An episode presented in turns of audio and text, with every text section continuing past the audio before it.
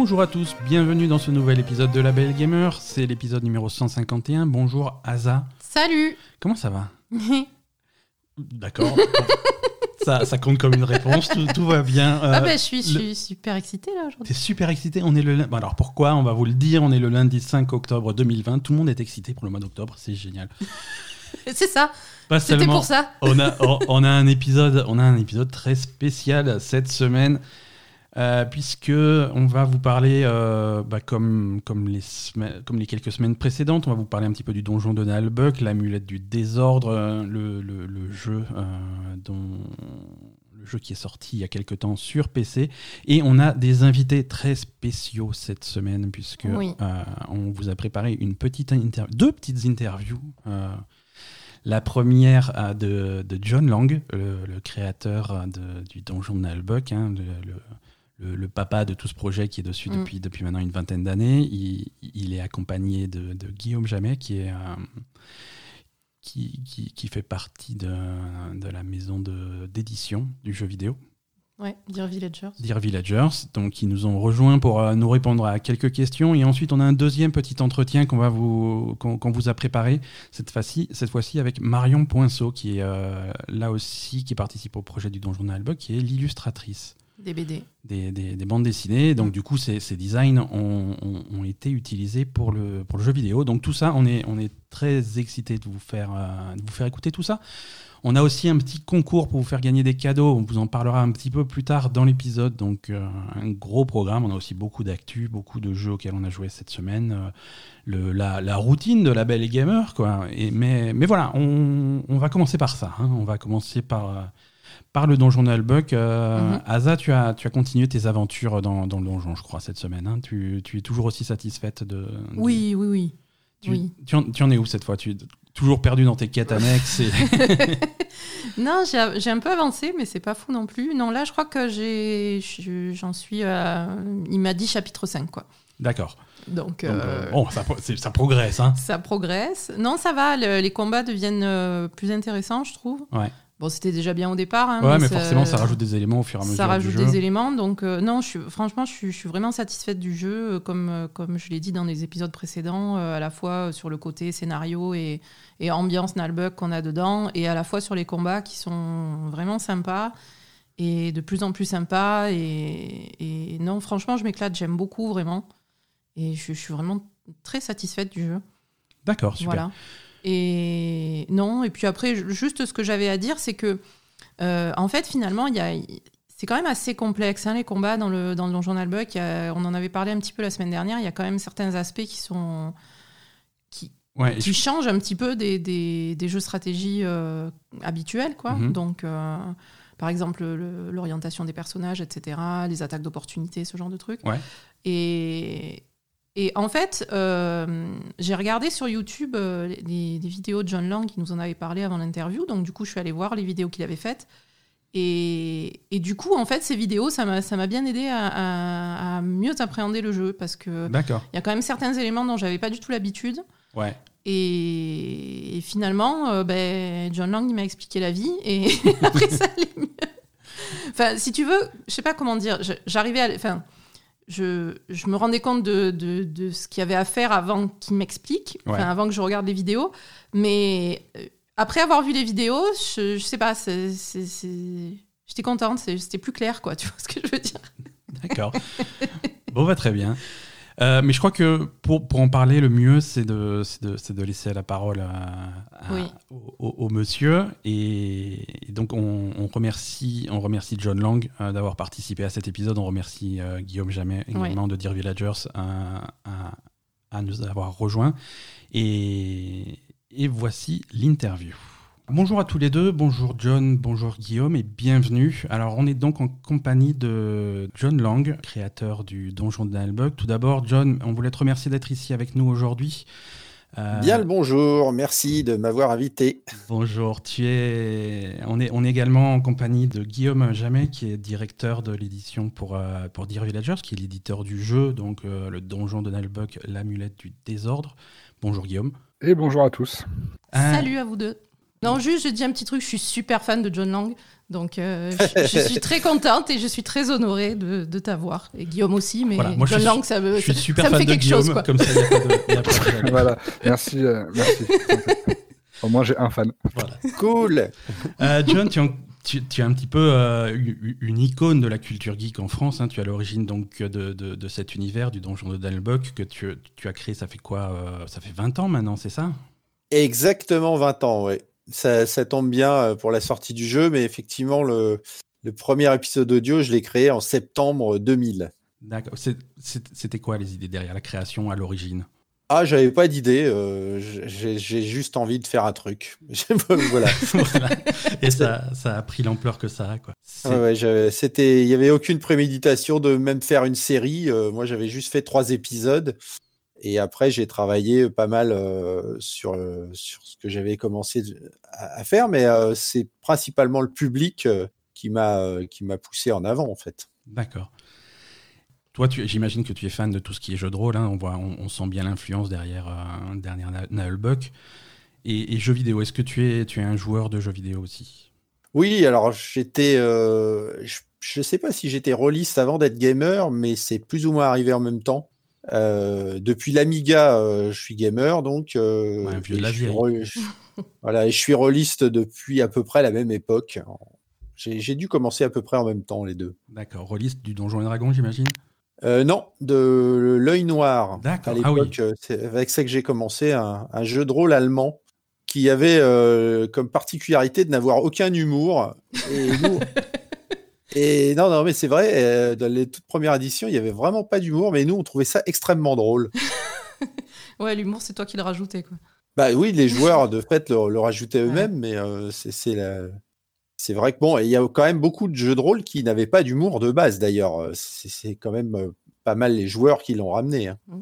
Et depuis, tu continues à jouer? Je veux dire, aujourd'hui, l'actualité des jeux vidéo, est-ce que c'est un truc que tu suis euh, assidûment ou... Alors assidûment non, euh, je suis pas, euh, je, je suis pas du tout euh, assidu comme les, les gens qui en ont fait leur métier. D'ailleurs, enfin c'est les gens avec qui je, je travaille des fois d'ailleurs. Moi j'aime bien certains jeux et je quand j'ai un jeu je- j'y joue longtemps parce que j'aime bien remercier l'équipe Mm. et, et faire un jeu de fond en comble. Euh, je suis pas du tout un butineur de jeux comme certains de mes amis qui ont euh, 400, euh, 500 jeux. Ils ont joué deux ou trois heures et puis euh, ils passent à autre chose. Euh, moi, c'est voilà, j'en ai quelques-uns et j'aime bien, j'aime bien m'y accrocher, les continuer, les recommencer euh, de temps en temps, euh, etc.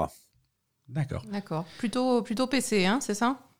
Ah, complètement PC. Complètement ouais. PC. Voilà, je suis passé de l'Amiga au PC, j'ai jamais eu de console. Euh, j'ai tripoté des consoles euh, quand je suis passé chez quelqu'un qui en avait une, mais grosso modo, c'est pas mon truc. D'accord. Donc euh, là, la petite guerre entre la nouvelle PlayStation et la nouvelle Xbox, ça, ça te. ça Ah, moi, je m'en tape complètement. D'accord. Ouais. Euh, là, j'ai une question. Alors, je, je pense que vous pouvez y répondre tous les deux. Qu'est-ce qui a été à l'origine du projet? Enfin, du projet, je parle donc du jeu vidéo. L'i- L'idée est venue de qui? Comment s'est déroulée la rencontre avec, euh, avec le studio de développement, c'est Artefact Studio? Euh, bah, c'est oui Artefact euh, qui est venu euh, pour, pour ce qui me concerne Artefact est venu euh, nous parler d'un projet il y a oh, il y a déjà longtemps euh, puisque c'est le développement du jeu a duré euh, le temps qu'il fallait mais avant ça il y avait le pré-projet etc donc ça fait je crois 8-9 ans qu'on a commencé à se parler avec euh, avec Artefact.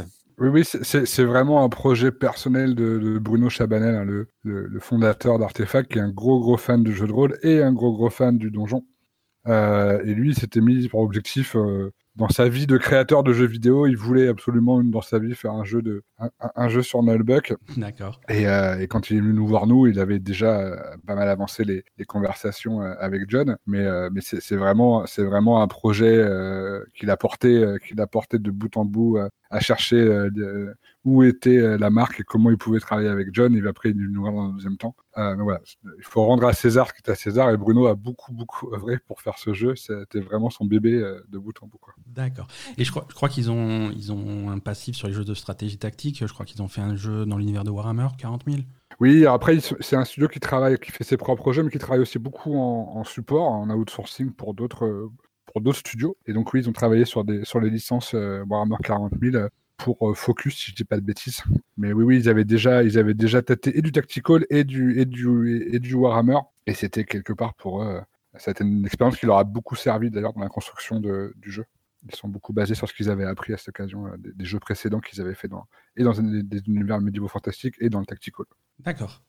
Ouais, et puis en fait, la, longévité du projet, on va dire, nous a servi aussi à, bah, à, préciser de plus en plus ce qu'on voulait avec le temps, parce qu'effectivement, c'est pas un projet qui est démarré euh, comme ça euh, sur les chapeaux de roue. Hein. Euh, il y a eu déjà une pré-réflexion qui a duré au moins deux ans. Ensuite, on a fait une première maquette avec un certain nombre de choses. Après, euh, Bruno a rencontré Dear Villagers, donc là, on a re, euh, on a refocusé, on va dire, euh, ce qu'on voulait faire, etc. Et ouais, c'est c'est quand même, c'est vrai, certainement eux de toute façon qui ont eu l'idée, ça c'est sûr. Et puis bon, bah, moi en général, je refuse beaucoup de choses qu'on me propose mais euh, quand je vois des gens comme ça qui sont motivés, qui ont une idée euh, précise et claire, et, etc., euh, là, je me suis dit, bon, il faut qu'on le fasse parce que ça a l'air trop bien. Super. Et alors, du coup, au niveau, toi, de ton implication dans le projet, comment ça s'est passé? Tu, tu, as travaillé uniquement sur le scénario ou tu t'es vraiment mis à fond dedans et tu as, as, vraiment travaillé ton univers avec les gens du studio? Comment ça s'est passé? Alors bah oui, de base en général, moi je, comme je disais, je refuse pas mal de projets parce que mmh. j'ai pas envie de sortir des produits de licence avec euh, une marque dessus et puis qui au final euh, correspondent pas à ce que moi j'aurais voulu mmh. En tant que, que fan ou, euh, ou que je, je, voudrais voir sortir en tant qu'écrivain parce que je sais qu'il y a beaucoup de gens qui font ça, vendre, vendre des marques une fois qu'ils ont un truc. donc là, Étant donné que j'avais euh, déjà une certaine expérience euh, dans certains domaines, donc euh, le gameplay, la musique, l'écriture, entre autres, et les, les voix, bien sûr. Oui. bah du coup, bon, on a discuté, puis donc je me, du coup, je me suis impliqué un peu sur les quatre, les quatre points que, que dont je viens de parler. le gameplay, parce que on a en fait intégré dans ce jeu mon jeu de rôle gratuit Nullbuck qui est en ligne depuis un peu plus de dix ans Mhm. On a intégré pas mal de choses qui venaient de ce jeu, alors intégré et adapté hein, évidemment, euh, avec euh, avec l'équipe de dev. Donc euh, c'était trier ce qui était intéressant de garder dans le jeu de rôle papier, qui lui a une diversité de contenu absolument énorme. On avait voilà, il fallait il fallait qu'on en prenne un petit peu. ça c'est notamment pour respecter l'univers du jeu de rôle et aussi pour que les gens qui jouent à notre jeu de rôle papier retrouvent un certain mmh. nombre de choses dans ce, jeu de rôle, on va dire virtuel, euh, porté. Euh, mmh. après, ben, il y avait le côté musique. Alors à la base, je devais être euh, une des personnes en charge de la musique ou au moins un conseiller musique. Et puis finalement, comme j'avais déjà beaucoup avancé sur, sur la question, j'ai fini par tout faire. voilà. le scénario, alors là, j'avais un problème de temps. Euh, et puis le fait que j'avais jamais fait ça non plus, euh, c'est-à-dire le, scénario euh, avec un certain nombre de contraintes budgétaires, etc. Tout ça, ça, promettait d'être très compliqué. donc j'ai fait venir sur le projet un ami à moi qui travaillait déjà avec moi depuis plus de dix ans sur le donjon de Nullbuck, Stéphane Audran, qui connaît très bien la licence, qui est écrivain, qui a travaillé en, milieu informatique sur des projets. Donc je savais qu'il pouvait avoir la, double casquette à la fois auteur et à, la fois euh, ma production, on va dire. Donc euh, voilà, ça s'est très bien passé aussi. Et puis euh, au final, voilà, les voix, ben bon, moi étant donné que je faisais les voix de la série originale à 100%, là j'en ai gardé un certain nombre pour que les gens retrouvent une partie de l'ambiance audio. On pouvait pas faire tout avec ma voix parce que ça aurait été un peu dingo. Ouais. et puis euh, voilà, c'est pas, pas viable parce qu'il y avait tellement, tellement de textes. Euh, donc ça a été un peu dur d'expliquer ça aux gens, mais euh, et voilà. Et donc les voix que moi je ne fais pas, j'ai participé au casting, à l'enregistrement, etc. C'est vrai que de, au, au, prime abord, je vais pas dire que ça choque, mais c'est vrai que ça, surprend de pas avoir les, ta voix en fait pour tous les personnages, mais on s'y fait vite. Euh, c'est le résultat est le résultat est sympa quoi. c'est ce que je disais quand on, quand on parlait du jeu dans les épisodes précédents. En fait, moi au début, euh, j'ai eu un, temps d'adaptation en fait quand j'avais joué à la démo et quand j'ai recommencé le jeu quand il est sorti, euh, toute l'intro, etc. C'est vrai que ça, ça, fait un peu bizarre quand on est super fan de pas avoir ben, le, truc complètement original qu'on connaît sur les MP3, etc. Mais, mais finalement, en fait, le jeu est tellement bien, l'univers est tellement bien développé dans le jeu, en fait, que au bout d'un moment, ça a plus d'importance. Donc ça, c'est vraiment cool. Ouais, ouais, bah ça c'est voilà. Nous, on, s'attendait à ce que les, les gens s'adaptent. Euh, il y en a quelques-uns qui se sont pas adaptés. Euh, ah. La plupart se sont adaptés, si on en croit les, les retours, assez vite, entre une heure, deux heures, trois heures. C'est vrai que quand on reste une quarantaine d'heures à peu près, c'est la durée du jeu sur le jeu. Bon, on est forcé de s'adapter très vite de toute façon parce qu'on est plongé dedans, etc. Mmh. Donc voilà, nous, nous, on pouvait juste pas, je pouvais juste pas faire tout le texte moi-même. C'était complètement fou comme idée. Ouais. sur, sur, les retours, effectivement, globalement, les gens sont quand même assez contents des voix. Alors, John, tu as une petite communauté de fans intégristes qui, euh, qui, effectivement ont, euh, ont, mal vécu et pour certains vivent toujours assez mal le fait que tu n'aies pas fait toutes les voix. Euh, mais on a eu la chance sur ce projet aussi quand même d'aller chercher des, des, des, personnages qui, au-delà de leur talent d'acteur, ont, participé à la, à la, bonne ambiance et à la sympathie du projet. Je pense à, à Franck Picciot Ouais. Euh, et, ah, moi, je suis super fan de et Jacques, et Jacques Chambon, voilà. Donc, on a, on a substitué des voix, euh, la voix originale de John par des voix aussi un petit peu emblématiques. Et, euh, et, pour beaucoup, ça a aussi joué, beaucoup de joueurs, ça a aussi joué là-dessus. C'est qu'on a, on a des, un casting qui est, qui est assez iconique aussi de la culture geek d'une façon générale. Et, et, ce choix du casting, justement, est-ce que c'est -ce c'est des noms que, que, vous aviez en tête depuis le début ou il y a eu un casting, des essais alors tout ça, c'est vraiment une affaire de copains un petit peu. C'est-à-dire que euh, Bruno, euh, Bruno Chabanet, donc le directeur d'Artefact à Lyon, euh, connaissait un petit peu Franck Picciot, qui en plus d'être acteur et dirige un studio d'enregistrement en fait à Lyon. et donc il était convenu depuis le départ qu'on enregistre les voix chez lui dans son studio d'enregistrement. et puis chemin faisant, en discutant, ben, on a dit bah, tu veux pas faire une voix, tu veux pas faire deux voix, bah, tu veux pas faire un rôle. Et c'est un petit peu comme ça que l'équipe d'Artefact a, a amené, a amené Franck euh, sur le projet. Et puis, bah, euh, Franck en a parlé à, Jacques Chambon. Et puis, euh, puis voilà, quoi. On a, les choses se sont faites de façon assez naturelle, un petit peu comme ça. Ouais. mais c'est ce qui rend les choses sympathiques. C'est vrai. Mais ça, moi, j'ai regardé un petit peu les vidéos qu'a fait, qu'a fait John là sur, sur YouTube et tu as fait quelques vidéos avec les, hum, les doubleurs de voix et, c'est super sympa parce qu'on voit vraiment euh, justement cette ambiance où bah, vous êtes tous potes finalement hein, donc ça, ressort bien dans les vidéos et c'est sympa euh, ouais tout à fait parce qu'en fait il y a alors il y a, en fait il y a en vrai il y a deux castings voix bah, mm. bien que j'ai participé aux deux mais euh, au bout d'un moment quand, quand je me suis rendu compte du nombre de voix qu'on avait hein, 160 un truc comme ça j'ai vu le nombre de gens qu'on avait et puis là, j'ai dit à Bruno et puis Olivier, euh, donc Olivier Godrino qui est, qui est à la production euh, aussi, euh, leur a dit «Eh, écoutez, moi, je pense qu'on va avoir du mal à faire 160 voix à 7. c'est 7 ou 8, je sais plus, le casting de base. Donc, ce que je vous propose, c'est que moi, j'ai des amis, je sais qu'ils font des très bonnes voix. Et donc, qu'on les invite, si ça vous gêne pas, pour ajouter de la diversité. Alors, si vous regardez le, le, casting dans toutes les langues, hein, en français, on en a deux fois plus que les autres. Bon, euh, évidemment, parce que c'était possible, puisqu'il y a beaucoup de gens qui ont travaillé, euh, qui sont venus, euh, qui ont travaillé chez moi, etc. donc il y a une partie du casting qui sont des potes à moi, donc c'est la deuxième liste en fait qu'on a. et donc dans cette liste, bah, il y, a, des gens de, partout. Il y a des gens qui sont pas connus du tout. Il y a des gens qui sont connus comme Bob Lennon, Benzaï, les mmh Noob, etc il y a des gens qui sont moyennement connus. Et voilà, et toute l'idée c'était d'avoir euh, et il y a des gens qui faisaient des voix dans la saga originale.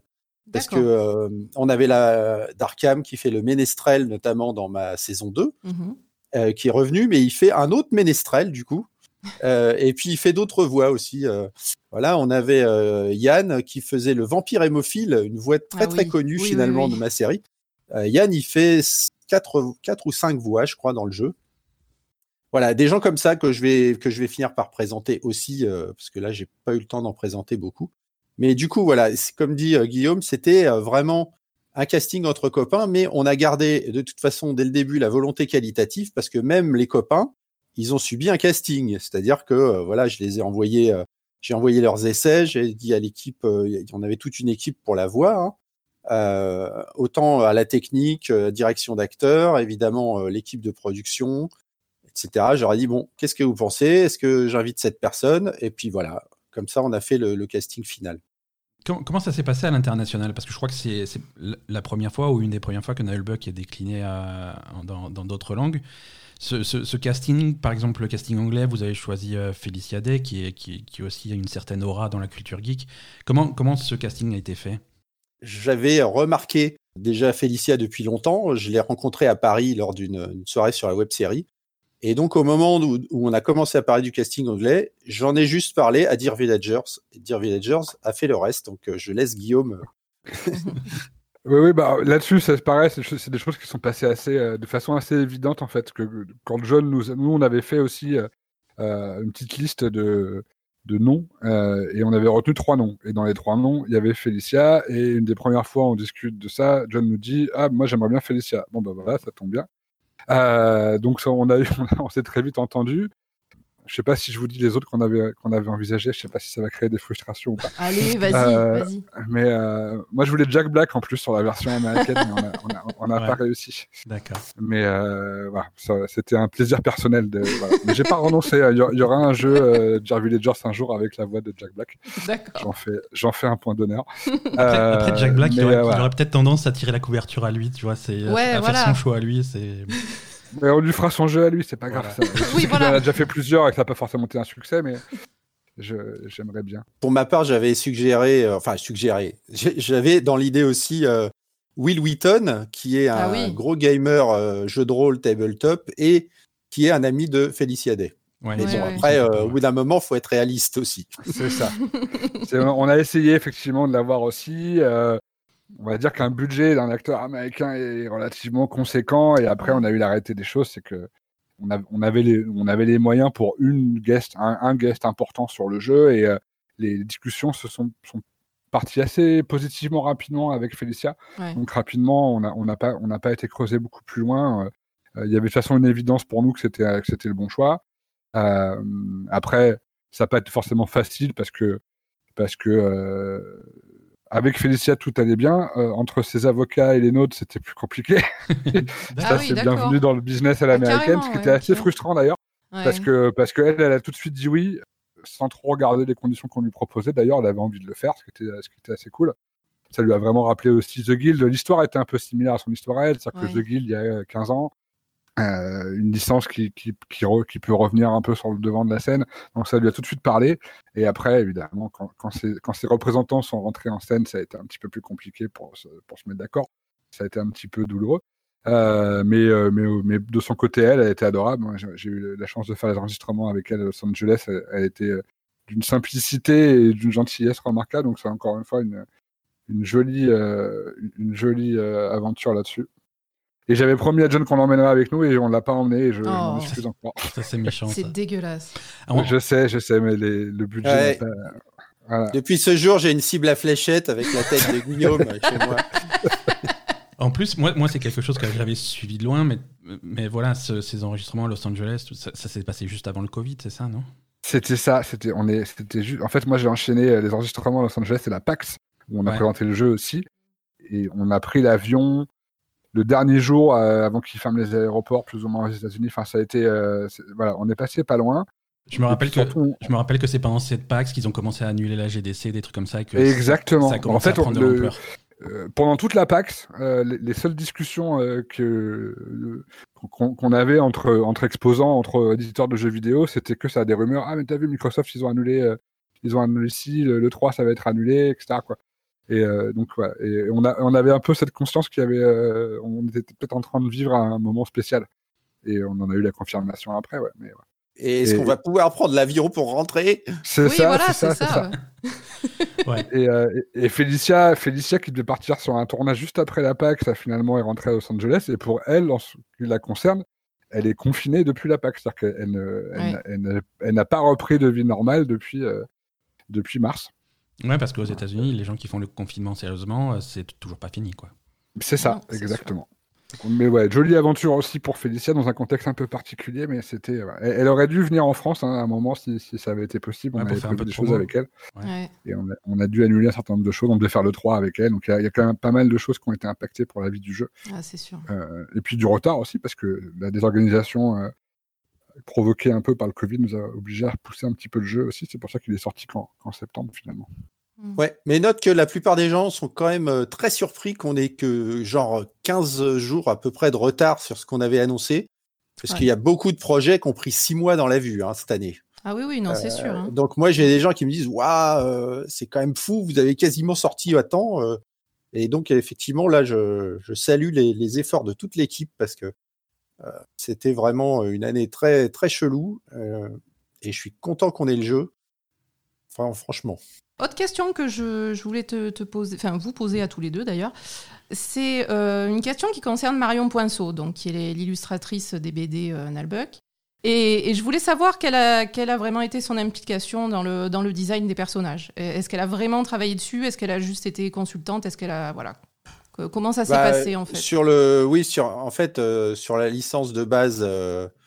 on était tous les deux consultants de base à, à, bas niveau, on va dire. Après, donc, euh, elle a été là tout au début, euh, surtout sur, euh, sur tout ce qui était la caractérisation des personnages, essayer de retrouver que le graphisme de Marion est de toute façon ça on le sait depuis longtemps est extrêmement spécifique mmh. et il y a beaucoup de choses qui sont pas animables en l'état, notamment la, la, longueur des bras, la longueur des jambes, etc. Donc tout ça c'est des trucs on le savait parce qu'on avait déjà travaillé sur des assets 3D avant euh, avec l'équipe de, la série animée euh, qu'on avait commencé à faire il y a longtemps. Donc euh, bon, on savait qu'il y avait une période d'adaptation. Donc voilà, donc Marion a travaillé avec l'équipe au début du projet pour valider les choses, etc. après ça, bah, c'est plus moi qui ai pris le relais parce que une fois que l'artistique était calé, enfin sur le sur le visuel, bon, tout ce qui était déclinaison euh, d'armure et de choses comme ça, euh, ça s'est passé plutôt euh, du côté d'artefact avec, avec l'équipe, la direction artistique, etc. Et moi, la, première personne que j'ai rencontrée sur le projet au-delà d'Artefact, avant même de voir John, Marion vit à Montpellier où nous sommes basés aussi. Ah, d'accord. Et, au tout début de notre relation avec Artefact, on avait été, on avait été chez Marion discuter un petit peu du projet, de comment elle voyait. voilà. Et effectivement, elle était un, petit peu moins impliquée au fur et à mesure. On est rentré dans la partie technique du, projet, mais oui, on a, nous, on avait été la voir également, on avait échangé avec elle. Et oui, elle a eu un, input au départ assez important, je pense. Voilà, mais je sais qu'actuellement, donc, elle, joue, elle joue au jeu depuis sa sortie. Elle, a, regardé avec nous les, versions de, de build de développement, euh, etc., pour, pour s'assurer que, tout restait bien en place. Et puis là, euh, elle a même fait du live. Euh, je sais, elle a fait du live découverte pour les gens il y a quelques jours. Donc ça a l'air de ça a l'air de bien lui plaire en tout cas. Bah, moi évidemment je suis comme un fou parce que euh, j'ai vraiment énormément de travail dedans qui, qui prend forme euh, avec la sortie du jeu. Euh, et je regrette de ne pas avoir plus de temps d'ailleurs pour, pour essayer un, un, certain nombre de choses que j'ai pas pu essayer dans les builds précédents. Quelle est la suite pour Nelbuck? Donc voilà, là le, le, le, jeu vidéo c'est fait. Il y a, quels sont les projets futurs à l'horizon? Euh, les projets futurs. Alors, bon, moi, j'ai déjà beaucoup de choses commencées, hein, donc j'essaye de pas trop commencer des trucs. Euh, on aimerait bien terminer la série animée qu'on a commencé euh, il y a dix ans. Mmh. le projet a, coulé un moment parce que le, le producteur qui s'en occupait, finalement, ayant commencé un peu bizarrement, a continué encore plus bizarrement et a fini par couler. Donc pour le moment, le projet, il a un repreneur. Euh, il y a beaucoup de choses qui doivent se caler pour que la série puisse reprendre. Ça dure depuis euh, des années. Euh, on est dans les limbes un peu de la production en ce moment. Donc ça, j'aimerais bien que ça reparte. moi, j'ai mis déjà trois ans de boulot hein, sur le projet de la série animée, à peu près le même temps que j'ai mis sur le jeu vidéo d'ailleurs. donc j'aimerais bien que ça reprenne. Donc pour le moment, je vais essayer de pas trop démarrer des choses. Mais euh, là, ce que j'espère, c'est revenir un peu à un certain nombre de trucs gratuits que je faisais quand j'avais du temps, euh, notamment bah, de la, des épisodes audio. Hein. J'ai réussi à en faire un en janvier, là, c'était inespéré, parce que ça faisait des années que j'essayais d'en faire un. Euh, et puis le jeu de rôle gratuit dont je m'occupe depuis longtemps, on, on, a vraiment beaucoup beaucoup de joueurs et de MJ sur la francophonie et ça a servi à pas mal de gens à s'initier au jeu de rôle. Donc de temps en temps, bah, je le remplis avec des documents. Et, puis euh, bon, euh, j'ai fini. Sinon, j'ai fini ma série, euh, enfin mon cycle principal en roman et en BD. Mmh et là maintenant, j'ai pas mal de choses qui s'ouvrent, mais c'est pareil, il faudrait que j'ai le temps de me poser pour y penser. Pour le moment, j'ai pas tellement eu le temps. merci, merci à tous les deux d'avoir d'avoir participé. Eh ben merci de même, c'était très sympa. Voilà, encore une fois, merci à John Lang, merci à Guillaume Jamais. Merci à tous les deux. Et, euh, et c'est pas fini, hein, euh, non. puisqu'on a également euh, avec nous Marion Poinceau, qui est l'illustratrice du donjon de Nalbuck. Bonjour Marion, bienvenue parmi nous. Merci d'être d'être avec nous pour, pour, pour, une petite discussion. Ouais. Bonjour Marion, enchantée. Bonjour, merci beaucoup, enchantée de même. Donc Marion, si, si, si je dis pas de bêtises, tu es donc l'illustratrice attitrée du donjon de, de Nalbuck. Mhm. Tu as, bossé sur, euh, sur les BD en particulier? C'est ça, oui. Donc, depuis le tome 1, là, je, fais les, les adaptations bande dessinée de, de, la saga MP3 et par la suite euh, des romans euh, écrits par John Lang, donc dans l'univers du, du, donjon de Nalbuck. D'accord. Ça fait et, depuis toi, tu es de, sur le projet depuis le début quasiment? C'est ça. en fait, c'est c'est moi qui avais proposé à John Lang d'adapter sa saga en BD parce que j'étais fan et j'aimais vraiment beaucoup et j'avais envie de me lancer dans une série humoristique, donc ça me correspondait très bien. D'accord. Et, lui, il euh, voilà, on a, très bien entendu et, et voilà, c'était parti. Et, euh, et, pour le jeu vidéo, tu, tu, as contribué à quel, à quel niveau? Parce qu'ils ont repris euh, les, les, les, designs de tes personnages, on les reconnaît quand même assez bien. Mais oui, mais en fait, ouais, donc ils sont peu... sur, sur la BD euh, pour essayer de se rapprocher le plus possible. Donc euh, bon après ils avaient certaines contraintes techniques du fait qu'il y avait le passage à la 3D, que c'était un, jeu vidéo, donc il fallait tenir compte de tout ce que les personnages allaient faire dans le jeu, euh, de la manière dont ils allaient interagir avec avec l'environnement, avec les objets, tout ça. voilà, ça, ça imposait certaines contraintes dont il fallait tenir compte. Donc ils, m'avaient, ils avaient fait des, des croquis préparatoires qu'ils m'avaient envoyés. Et donc voilà, mon rôle c'était de m'assurer qu'ils ressemblait suffisamment euh, au personnage euh, de la bande dessinée, euh, tout en respectant les voilà les contraintes liées au passage à la 3D et, et au fait que ce sera que ce sera un jeu vidéo et aussi au fait que ce sera que ça allait être exporté à l'international. Donc voilà, il fallait que tout le monde s'y retrouve et trouver le, meilleur compromis possible. Et voilà, bah, au final, je suis très satisfaite du résultat. après, c'est vrai que moi qui suis, bah, qui suis fan quand même de Nalbuck et, et de tes dessins, euh, sur le coup, c'est vrai que franchement, le, la première fois qu'on a eu la démo en main, etc., et le, premier abord du jeu vidéo, on se dit, oulala, euh, ça, c'est un, un, peu quand même différent de, de, de ce que tu as fait euh, euh, moi, moi, ce qui, ce qui m'avait un peu choqué, entre guillemets, au début, c'était la différence de, de, design des personnages et les voix qui n'étaient pas toutes faites par John Lang, donc ça, on en a parlé. Comme John Lang ne pouvait pas faire euh, forcément toutes les voix lui-même, on a dû faire appel à, des invités. Et moi, pareil, pour ce qui est de, donc de l'adaptation des, des, personnages, euh, comme j'ai vraiment un style très, très cartoon, très particulier, euh, L'adapter tel quel en 3D, c'est vraiment très difficile. C'est pour ça qu'il il faut faire des, des adaptations pour qu'il garde quand même euh, un certain charisme qui reste agréable à regarder. Parce mhm. que voilà, moi j'ai vraiment un style très 2D, euh, très cartoon, donc euh, voilà, faut, faut en tenir compte aussi dans, dans ce genre d'adaptation. Oui, oui, c'est sûr. Mais, mais du coup, alors je, je t'ai vu jouer au jeu sur, sur YouTube, je crois. Oui, et, c'est vrai que, ben, voilà, malgré euh, ces petits bémols que j'avais moi au premier abord, euh, mhm. franchement, le jeu est tellement bien derrière et, finalement, ça, enfin voilà, ça se fond dans le truc et, en fait, c'est super réussi, quoi, vraiment. Non, on, on les reconnaît tous bien, on, mm. connaît la, gestuelle, l'attitude, euh, le caractère, puis voilà, la, silhouette générale et tout ça. Franchement, les, Ça, se rapproche, ça se rapproche bien de, de ce qu'on a en tête quand on pense à Nalbuck. C'est ça. Et, et, du coup, toi, tu apprécies le jeu? T'en es où? Comment Alors là, je suis au chapitre 6 et ben, jusqu'à présent, ben, je m'amuse beaucoup. Hein. C'est vraiment très sympa de pouvoir balader dans le donjon comme ça, de, de retrouver tous des, des, petits détails que j'avais dessinés et qui se retrouvent, qui se retrouvent dans le donjon. Puis même quelquefois des, des, petits clins d'œil ça et là. Euh. Et puis même rien que pouvoir euh, contrôler les différents personnages, les entendre parler, tout ça, c'est c'est vraiment. je suis très contente. ouais, c'est tu, toi, toi tu, as, tu joues beaucoup aux jeux vidéo ou... Beaucoup, oui, oui. Enfin, pas une grosse gameuse, mais euh, il n'y a pas un jour qui passe où je joue pas un, petit bah, peu à un jeu ou que j'en fais moi-même. C'est soit, soit l'un, soit l'autre en général. Donc euh, oui, oui, depuis, depuis toujours, j'adore ça et j'aime autant y jouer qu'en programmer moi-même. Donc euh, voilà. Ah, d'accord, ah, carrément. Tu fais de la programmation, ouais.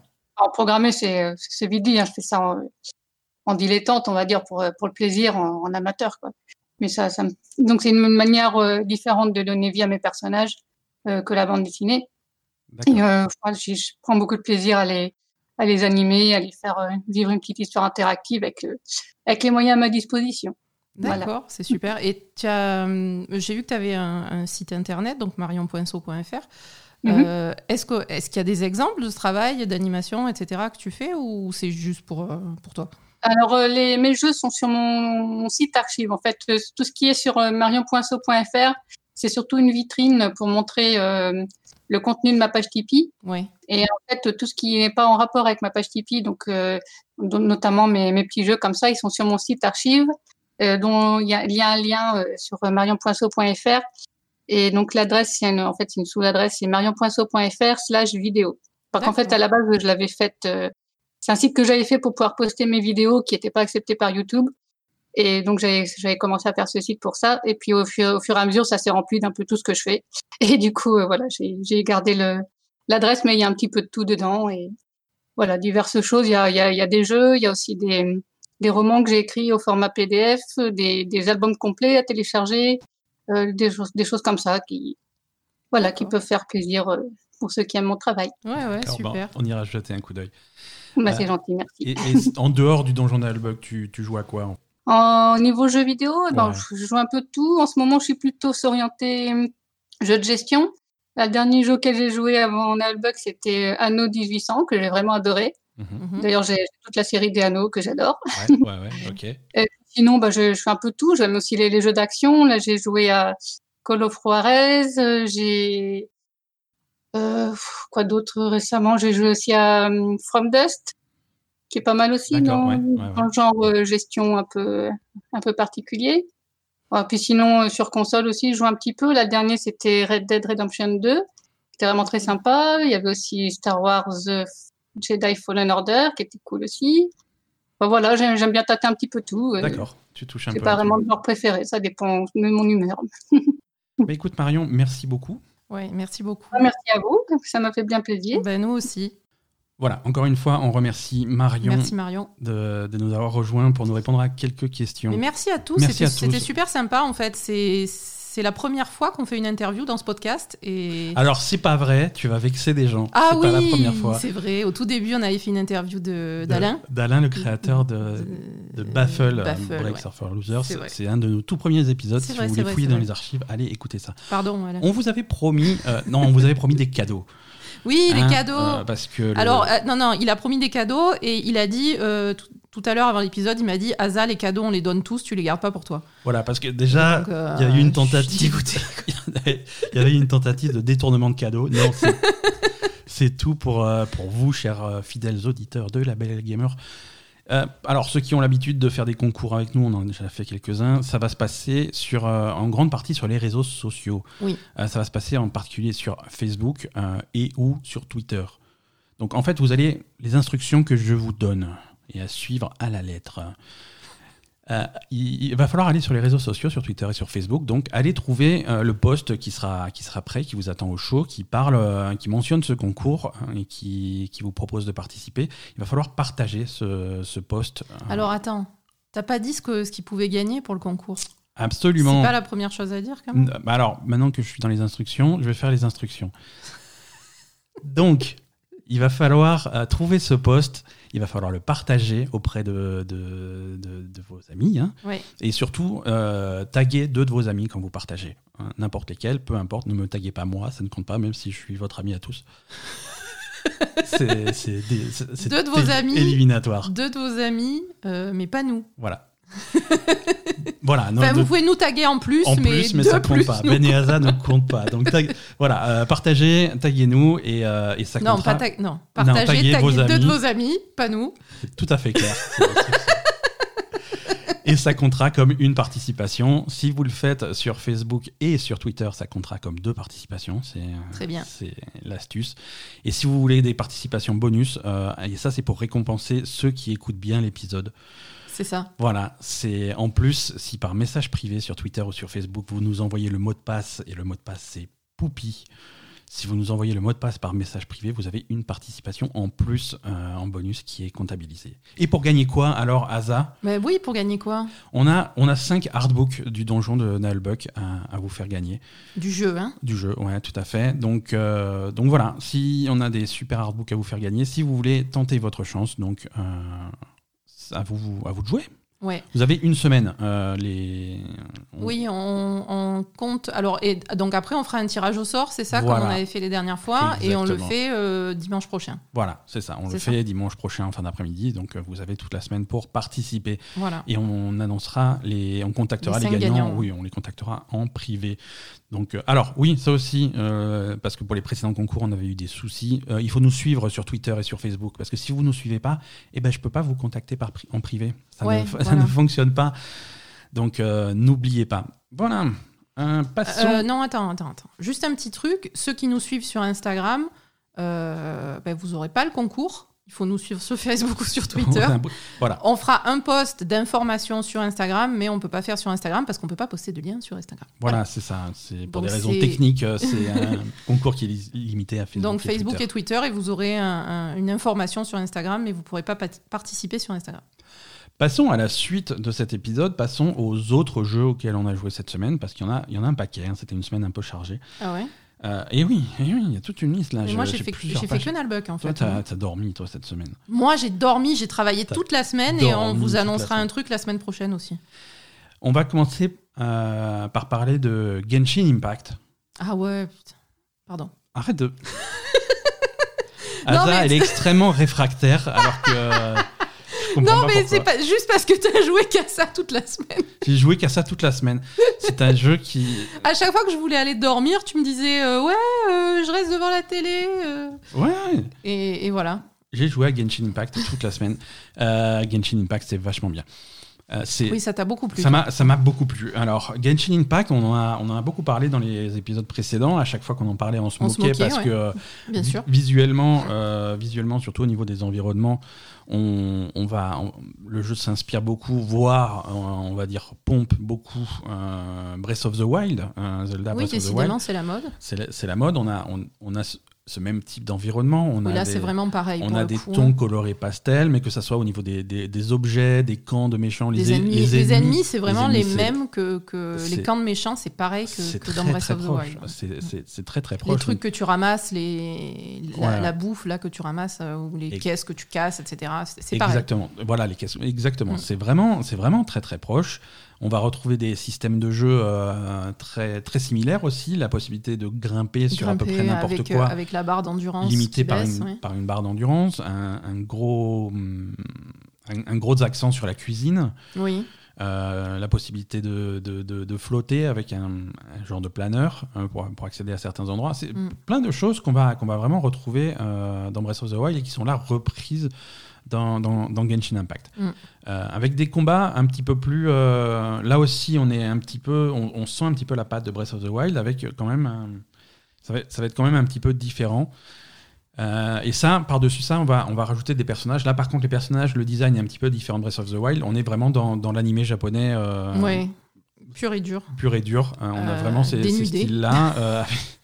à peu près dénudé, un peu, ça va. Enfin, non, ça va. Mais un peu dénudé. Non, ça va. On a, on a déjà vu pire. Non, oui, euh, largement. On, reste quand même un petit peu euh, éloigné des, des, travers habituels de, de, ce type de design. Mais effectivement, euh, là, pour le coup, je, je, alors c'est une semi-critique, on va dire.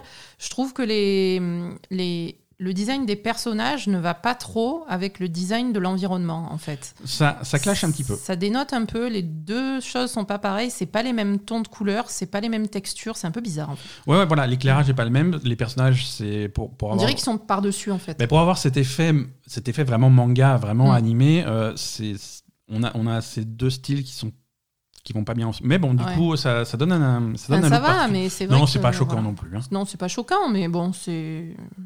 C'est pas choquant non plus. Euh, ce, qui est, ce qui est choquant, euh, ah. ce qui est choquant, c'est la, la qualité du jeu. Ah Ce qui est choquant, c'est la qualité du jeu. C'est pas normal. c'est pas normal. Le jeu est le vraiment. Jeu gratuit. Hein. Le jeu, alors c'est un free-to-play, et ça, on va en parler. c'est un jeu entièrement gratuit avec de la micro, des microtransactions à l'intérieur. On va les détailler tout à l'heure. Mm. Mais c'est un jeu complètement gratuit. Et, et pour un jeu gratuit, la, la, qualité est exceptionnelle. Ouais. Euh, tu, tu m'aurais fait payer 50, euh, 60 euros pour ce jeu, ça m'aurait pas choqué. Hum. Ça m'aurait pas choqué. Il y a des jeux qui sortent qui coûtent 50, 60 euros, ah, qui sont... à qualité largement inférieure. On a vraiment là un très très bon jeu euh, d'action, aventure, exploration, open world. c'est avec... c'est grand comme jeu quand même. C'est immense, c'est immense un open world qui, a, qui, a, vraiment rien à envier aux grosses productions. Et c'est hum. d'ailleurs, ça aussi on en parlera tout à l'heure, mais c'est produit comme c'est un budget de super production. Et, et c'est incroyable. C'est la première fois qu'on voit un jeu free-to-play qui soit d'aussi bonne qualité mm. et pas seulement en, valeur de production, mais vraiment la qualité du jeu. Le jeu est fun. Le, le, jeu est fun à explorer, le jeu est fun à jouer. Le, système de combat est, exceptionnel. Ça, je t'ai vu, c'est pas mal. C'est vraiment mm. très très bon il y a, y a, un accent euh, qui est fait sur, euh, sur les effets élémentaires et les combos entre les effets élémentaires. Chacun de vos personnages, en fait, tu joues un personnage, mhm. euh, tu vas jouer un personnage, tu vas le contrôler et tu vas avoir, avec le, le, pavé de direction sur ta manette, tu vas pouvoir changer de personnage à la volée, en plein combat. Et tu as, tu as un groupe de 4. Tu as un groupe ah, de 4 Oui, tu as un groupe de 4, mais tu, tu, en fait, tu, peux collectionner plein de personnages. Il y, a, des tonnes de personnages, mais tu mm. as un groupe de quatre euh, qui est dans ton groupe à, tout moment. Et tu vas changer euh, de, l'un à l'autre et chacun va avoir une affinité élémentaire différente. Il, y en a un, il va y avoir un personnage qui va être plutôt orienté feu, orienté vent, orienté électricité, orienté glace, orienté eau. Je crois qu'il y a six ou sept éléments. Et, chaque élément réagit avec les autres éléments d'une façon particulière. Il y a vraiment des interactions euh, logiques. Hein logique, c'est ça. c'est ça. si, tu balances de l'eau, euh, si tu te bats avec un personnage d'eau contre un, contre un ennemi, euh, tu vas le mouiller.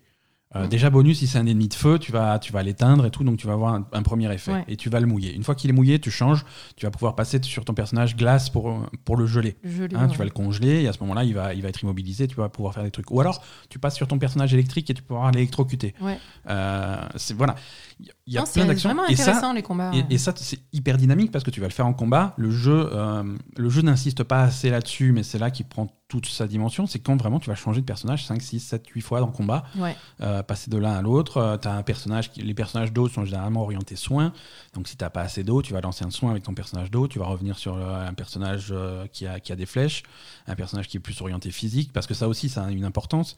Mhm. Est-ce que tu vas avoir un personnage qui a des une épée tranchante, des trucs comme ça? Est-ce que tu vas avoir un personnage qui a une grosse épée à deux mains, une grosse masse pour faire de gros dégâts comme ça? Oui, ils ont vraiment des armes assez différentes. Plutôt une lance, plutôt des, des, effets uniquement euh, magiques.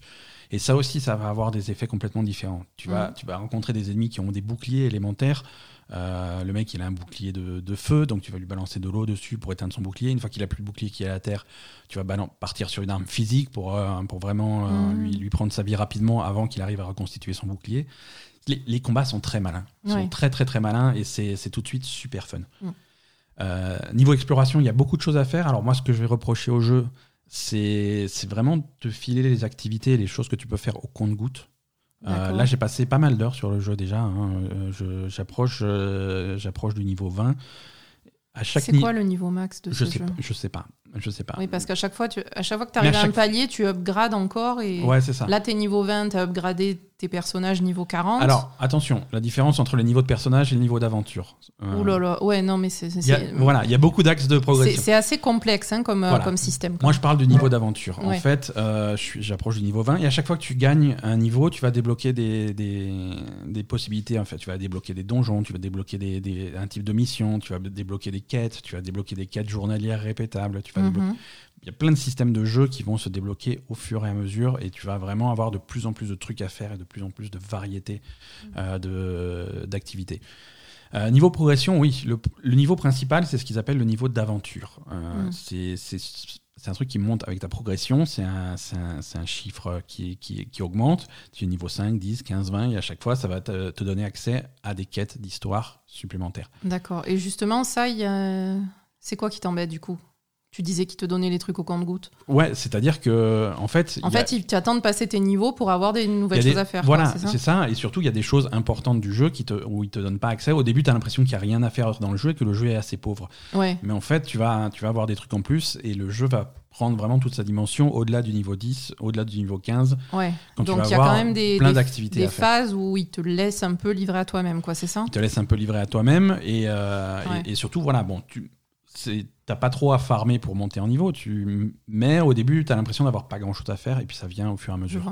Oui, il pourrait te, te, te guider plus, te, te, mettre des quêtes en permanence en fait, des, des, petits objectifs ou des trucs pour au moins que tu aies l'impression d'être guidé en fait. C'est ça. Et les combats, c'est la même chose, c'est-à-dire que tu vas commencer le jeu avec un personnage. Ouais. Donc là, c'est pas intéressant. Tout ce que je te bah, tu apprends le jeu, tu vois, mais tout ce que je te racontais tout à l'heure de. Oui, ça, tu l'as pas du tout au début. D'affinité alimentaire, tu l'as pas du tout au début. Euh, et puis après, finalement, tu vas être rejoint par un deuxième personnage, euh, et puis un troisième, et puis un quatrième au fur et à mesure de l'histoire. Mais effectivement, ça, comme tu disais, ils, te, ils mettent pas assez l'accent là-dessus. Il faudrait, il faudrait peut-être qu'ils orientent. Euh, euh, leur quête pour t'apprendre à, tout à fait. Mais ils le font. à, faire les combats quoi ils le font ils le font mais euh, mais c'est très très lent. C'est lent c'est très très lent mm. et tu es tu, tu finis quand même par être à un niveau très élevé avant d'avoir des combats vraiment complexes où tu es obligé de tirer parti de, de, ces trucs là parce qu'après des axes de progression il y en a des tonnes. Donc il y a ton niveau d'aventure qui est ton niveau global mm. mais chaque personnage a son niveau oui. Hein, tu vas augmenter le niveau de ton personnage avec des avec avec les activités que tu fais, mais avec des tomes d'expérience aussi que tu peux, tu peux consommer pour monter tes niveaux. Mhm. Euh, tu vas avoir. Euh, alors, et là, là, on se rapproche vraiment d'un. On voit que c'est un, un, développeur qui a l'habitude de faire des jeux mobiles. Parce que là, on va tomber dans, des, dans des cycles de progression qui, sont, qui ressemblent vachement à ce qui se passe sur mobile. Parce que tu vas gagner une vingtaine de niveaux, ensuite tu vas, tu vas tomber sur un palier. Quand tu es au palier, il va falloir faire une opération d'élévation où il te faut des composants spéciaux pour faire un rituel spécial et casser ce plafond du niveau 20 pour pouvoir monter jusqu'au niveau 40, etc. La même chose pour chaque arme individuellement, pour chaque élément d'équipement individuellement. Chaque pièce d'équipement à son niveau. Mm. Et en fait, la qualité de tes pièces d'équipement va, être euh, va être en fonction du nombre d'étoiles qu'elle a. Puisque ça, ça, tu as, les, les, objets, les, objets pourris qui ont un étoile, une étoile, et les, et les objets exceptionnels qui ont cinq étoiles. J'en ai encore jamais vu. Ah bon? Voilà. Pareil pour les personnages, les personnages 3 étoiles, 4 étoiles, 5 étoiles. Mm-hmm. Donc, les, les, armes, les armures, tout, tout est pareil. Ouais. Et donc, euh, et donc là, une fois que tu as une, arme, par exemple, c'est relativement facile à travers l'histoire de choper par exemple des armes 4 étoiles qui sont déjà très satisfaisantes. Mhm. Et là, une fois que tu as celle-là, c'est pas un jeu de loot où tu vas, où tu vas la garder jusqu'à ce que tu lootes mieux. Une fois que tu as une arme 4 étoiles ou même 5 étoiles si tu as de la chance, tu vas la garder mhm. et tu vas l'upgrader. Ouais. Et là, tu vas, tu vas infuser d'autres armes, toutes les armes de merde, les armes 1 étoile, 2 étoiles, 3 étoiles dont tu rien à foutre, tu vas les infuser dans cette arme-là pour l'améliorer. Ouais, tu récupères tout, tout euh, parce qu'il y a mhm. quand même une bonne quantité d'armes de merde. Hein. Ouais, ouais, ouais. ah, tu, tu lootes perpétuellement dans le jeu. Tu lootes perpétuellement des trucs et du coup, quand même, ils te servent à, améliorer euh, l'arme que tu préfères. Quoi. Ça, ils te servent à améliorer l'arme que tu, que tu préfères. Voilà. Et donc tout ça, tout ça, c'est gratuit. Euh, là, tout ce que je t'ai décrit, pour l'instant, tu n'as pas, tu n'as pas dépensé un centime. Ouais. Euh, et, l'aspect, l'aspect qui est vraiment tiré des free-to-play mobiles, c'est, ce qu'on appelle, euh, c'est, dans les jeux asiatiques, chinois, japonais, tout ça, c'est très commun. c'est, le gacha. Mhm. C'est, c'est, pochette surprise en fait. C'est, finalement ce qu'on va appeler en Occident les loot box. Ouais.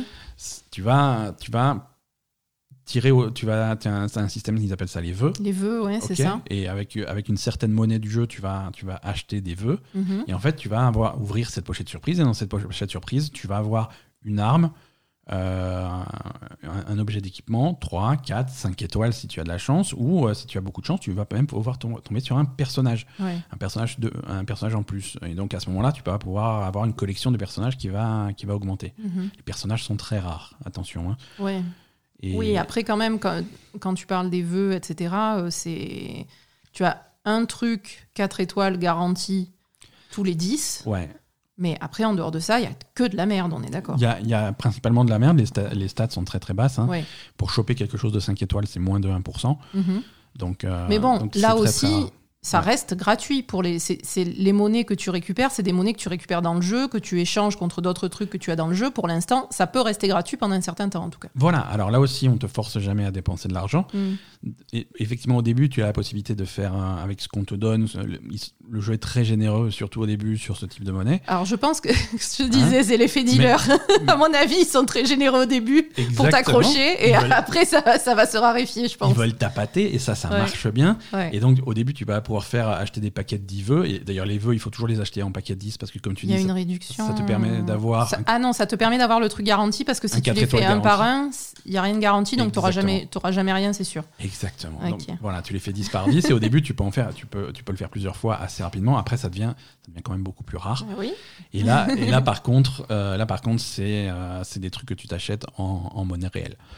D'accord. Ah, ah, après, tu, tu achètes pas des loot Tu vas tu vas t'acheter directement les objets que tu veux quand non, même. Non non tu t'achètes. Ah tu t'achètes de quoi faire des, des vœux. Ah. Tu t'achètes de quoi faire des vœux. Bon alors ça. Euh, et, et, voilà. Et, et, je suis tombé sur un article hier d'un mec qui, qui, qui a fait l'expérience qui a dit voilà, si, si, je claque 100 balles dans Genshin Impact, euh, je repars avec quoi? Ouais. Et, euh, et, donc, il a acheté, il a, il a acheté pour, euh, pour, pour 100 dollars de monnaie. Ouais. Et il a, il a fait tous les vœux qu'il a, qu'il a pu. Ouais. Et il a fait la liste de, de ce qu'il a chopé. Alors, effectivement, il a quelques personnages, dont celui, qui, celui dont il rêvait. Donc, il est assez content. Il a quelques armes, quelques trucs. Mais c'est pas, c'est pas non plus fou ce qu'il a eu. Et, et, ça change, ça change pas grand chose au gameplay finalement. Et, et c'est pour ça. ça. Est-ce que finalement. Non seulement, euh, non seulement euh, tu peux très très bien jouer au jeu euh, sans, dépenser sans participer à ce système du tout, mhm. hein, mais, mais en plus, même si tu mets de l'argent, beaucoup d'argent, tu te dis tiens, bah, je vais quand même mettre 10 euros, 20 euros.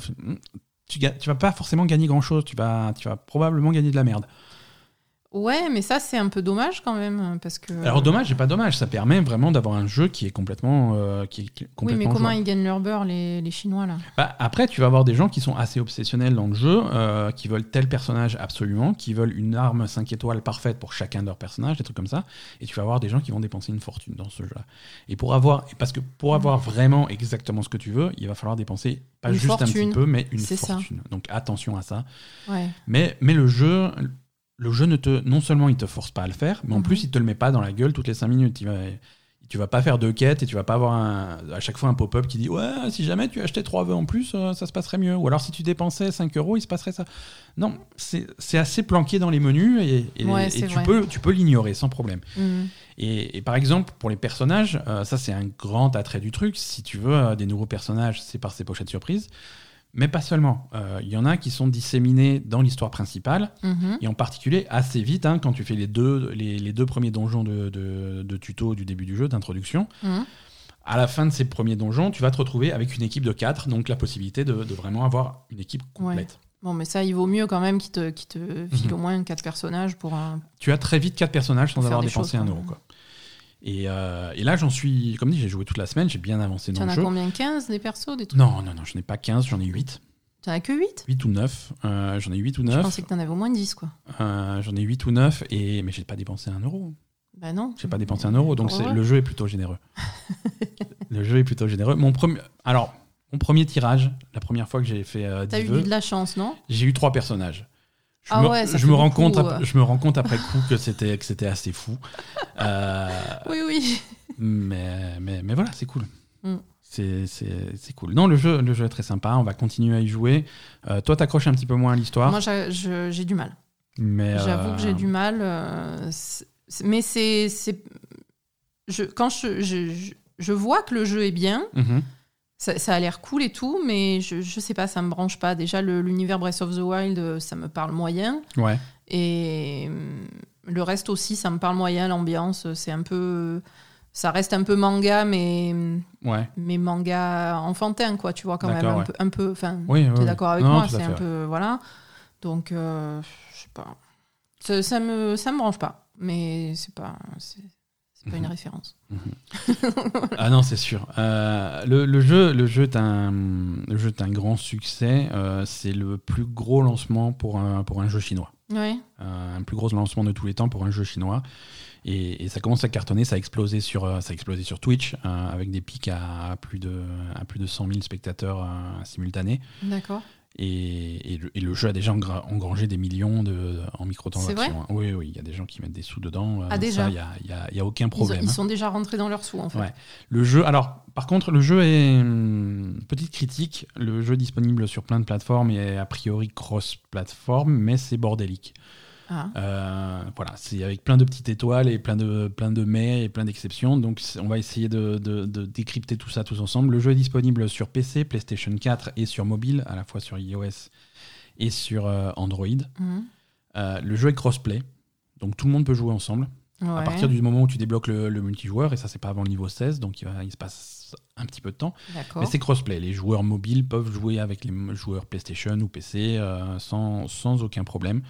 Euh, le multijoueur est sommaire, hein, c'est pour faire des, donjons, des aventures à plusieurs, hein, mais c'est. Ouais, Oui, non, parce que c'est pas spécialement un jeu multijoueur. Non, c'est juste, voilà, euh, c'est pas spécial, voilà. Mais par contre, voilà, il y a quand même la possibilité, si tu fais des combats un peu compliqués, de faire ces, ces, ces combos élémentaires bah, à deux. C'est toujours, toujours fun et c'est mm. toujours jouissif. Euh, le jeu est cross-save, mais pas trop.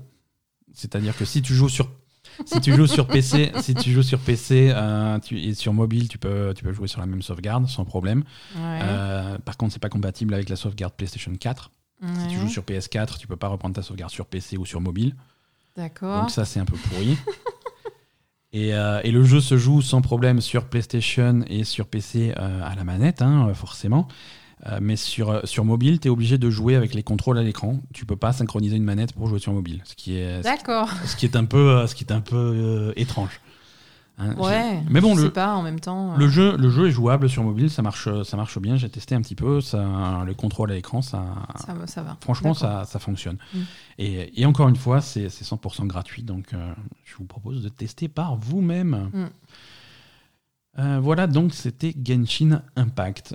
Qu'est-ce qu'on a d'autre au programme? On a Star Wars Squadron qui est, qui est sorti cette semaine aussi. Euh, alors on a beaucoup moins joué, c'est sorti tard dans la semaine. Oui, tu as juste fait l'intro. J'ai fait, le, fait le prologue. J'ai fait la première mission. Euh, Moi j'ai dormi. Hein. Toi t'as dormi, hein, donc c'est pas toi qui vas en parler.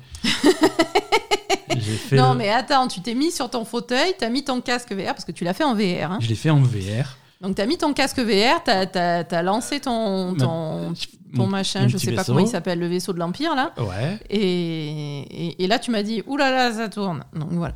Et là, je me suis endormi. Bah, au début, oui. au début, je suis allé un petit peu fort sur les sticks et j'ai fait 12 loopings. voilà. J'ai vomi dans mon casque. Mais après, je me suis habitué. Euh, Star Wars Squadron, alors, donc, euh, on, a fait, on a fait le prologue, euh, donc la première grosse mission de, de l'Empire aux commandes d'un TIE Fighter et première grosse mission de, des rebelles aux, commandes d'un X-Wing. Et, bon, franchement, c'est fun. Donc, je l'ai fait en VR. VR, donc c'est sous le casque à la manette. Hein. c'est pas. moi, je mm. joue sur un sur un Valve Index. Euh, c'est pas avec les manettes VR, c'est avec euh, une, manette de Xbox de base que j'ai branché dessus.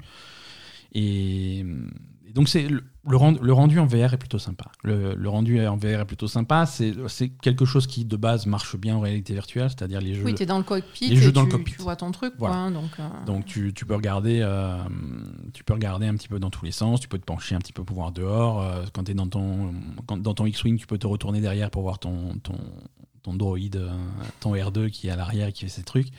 Donc l'immersion, l'immersion est vachement bien. Mm. Et c'est vrai que c'est sympa aussi euh, pour, euh, pour les combats aériens.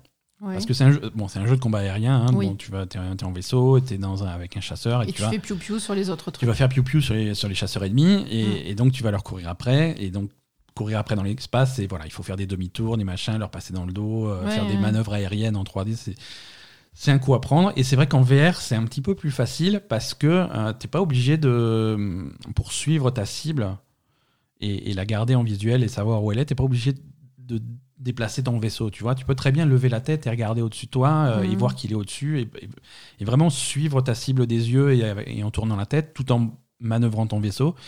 Et ça rend le truc plus, plus souple, plus fluide, euh, complètement impossible à regarder pour un spectateur. Hein. Asa, je, te, comprends, c'est impossible. Mais... Ah non, mais ça me gênait pas de regarder, je me suis juste endormi. Mais du coup, voilà, au, bout d'un moment, quand, une fois que tu prends l'habitude, ça devient assez, assez facile, assez mm. intuitif parce que.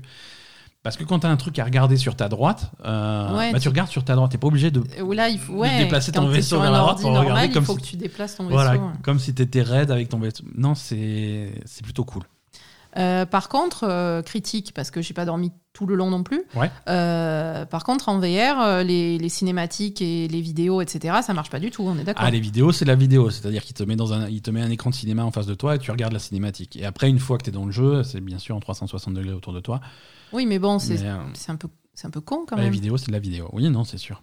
Je veux dire, bon, après, c'est c'est pas un jeu qui est fait pour le VR, donc euh, d'accord. Il est fait pour le VR, il est vendu comme ça, tu vois, tu peux jouer normal alors, attends, tes vidéos, elles sont pour le VR aussi, du Ou tu peux le vendre en VR. Et c'est vrai que oui, tu aurais pu faire des, vidéos à 360. Euh. Oui, voilà, ils auraient pu faire l'effort, parce que là, ça te fait vraiment... Euh, je veux dire, ils arrivent à faire des pornos en 360, je vois pas pourquoi ils feraient pas Dark Vador en 360. Oui, pas je veux dire, je sais pas, non, mais je veux... C'est pas plus dur. je veux dire, tu vends un jeu qui est qui est adapté au VR et tes vidéos ça fait un espèce d'écran à la con. Ouais t'as l'impression d'être assis dans une salle de cinéma et, mais loin en plus. Et loin de l'écran en plus. Ouais voilà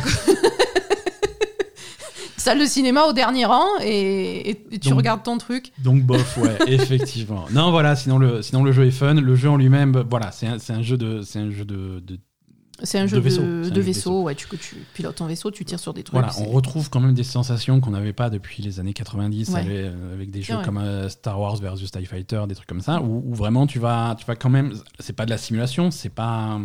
Ah, c'est pas Flight Simulator. C'est pas Flight Simulator, mais c'est pas non plus. Euh, c'est quand même un petit peu plus poussé. Tu vas avoir des contrôles, tu vas rediriger l'énergie de ton vaisseau plutôt vers les boucliers, vers les moteurs, vers les lasers, ou alors équilibrer le truc. Euh, tu vas la, pouvoir la possibilité de commander ton droïde de, de, réparer le, vaisseau. Euh, tu, tu, vas gérer l'accélération, la vitesse de croisière, des trucs comme ça. Tu, tu, fais quand même, tu pilotes, tu as l'impression de piloter. Ouais. Hein, tu as l'impression de piloter, de faire vraiment des mm. choses plus que juste contrôler un vaisseau automatiquement euh, mm. Dans, dans, un couloir. Et les combats, tu vas, tu vas donc te battre contre des, contre des chasseurs, des trucs comme ça, mais tu vas aussi très vite attaquer des, des, des, gros vaisseaux. Euh, des... Ah, ça, je dormais. Ouais, ça, tu dormais, ça, tu l'as raté. tu vas attaquer des gros vaisseaux, mais on va te demander de, de cibler des, des, systèmes particuliers. Est-ce que tu vas tirer, sur va, va, tirer sur le générateur de bouclier pour lui faire tomber ses boucliers ou va, ou va tirer sur, son, sur, ses, sur ses trackers radar pour qu'on puisse s'enfuir sans qu'il puisse euh, savoir où on va, des trucs comme ça. Donc, c'est intéressant, c'est scénarisé, euh, mhm. c'est plutôt cool. On a fait, voilà, on a fait les, le prologue de campagne, on n'a pas fait multijoueur encore. Ouais, et donc du coup, tu joues. Euh, parce qu'au début, tu pensais que tu choisissais entre l'Empire ou les rebelles. En fait, tu, sur la campagne, tu fais les deux. Voilà, au début, tu vas customiser. Tu fais les deux. Quoi. Tu vas customiser tes deux personnages, ton personnage impérial et ton personnage rebelle, et mhm. tu vas suivre leurs histoires en parallèle. Les missions alternent, et tu vas voir vraiment. Euh, Ce qui est bien, hein, parce que c'est sympa aussi de. Bah, c'est pas souvent que tu peux jouer des mecs mhm. de l'Empire dans. Ouais, c'est.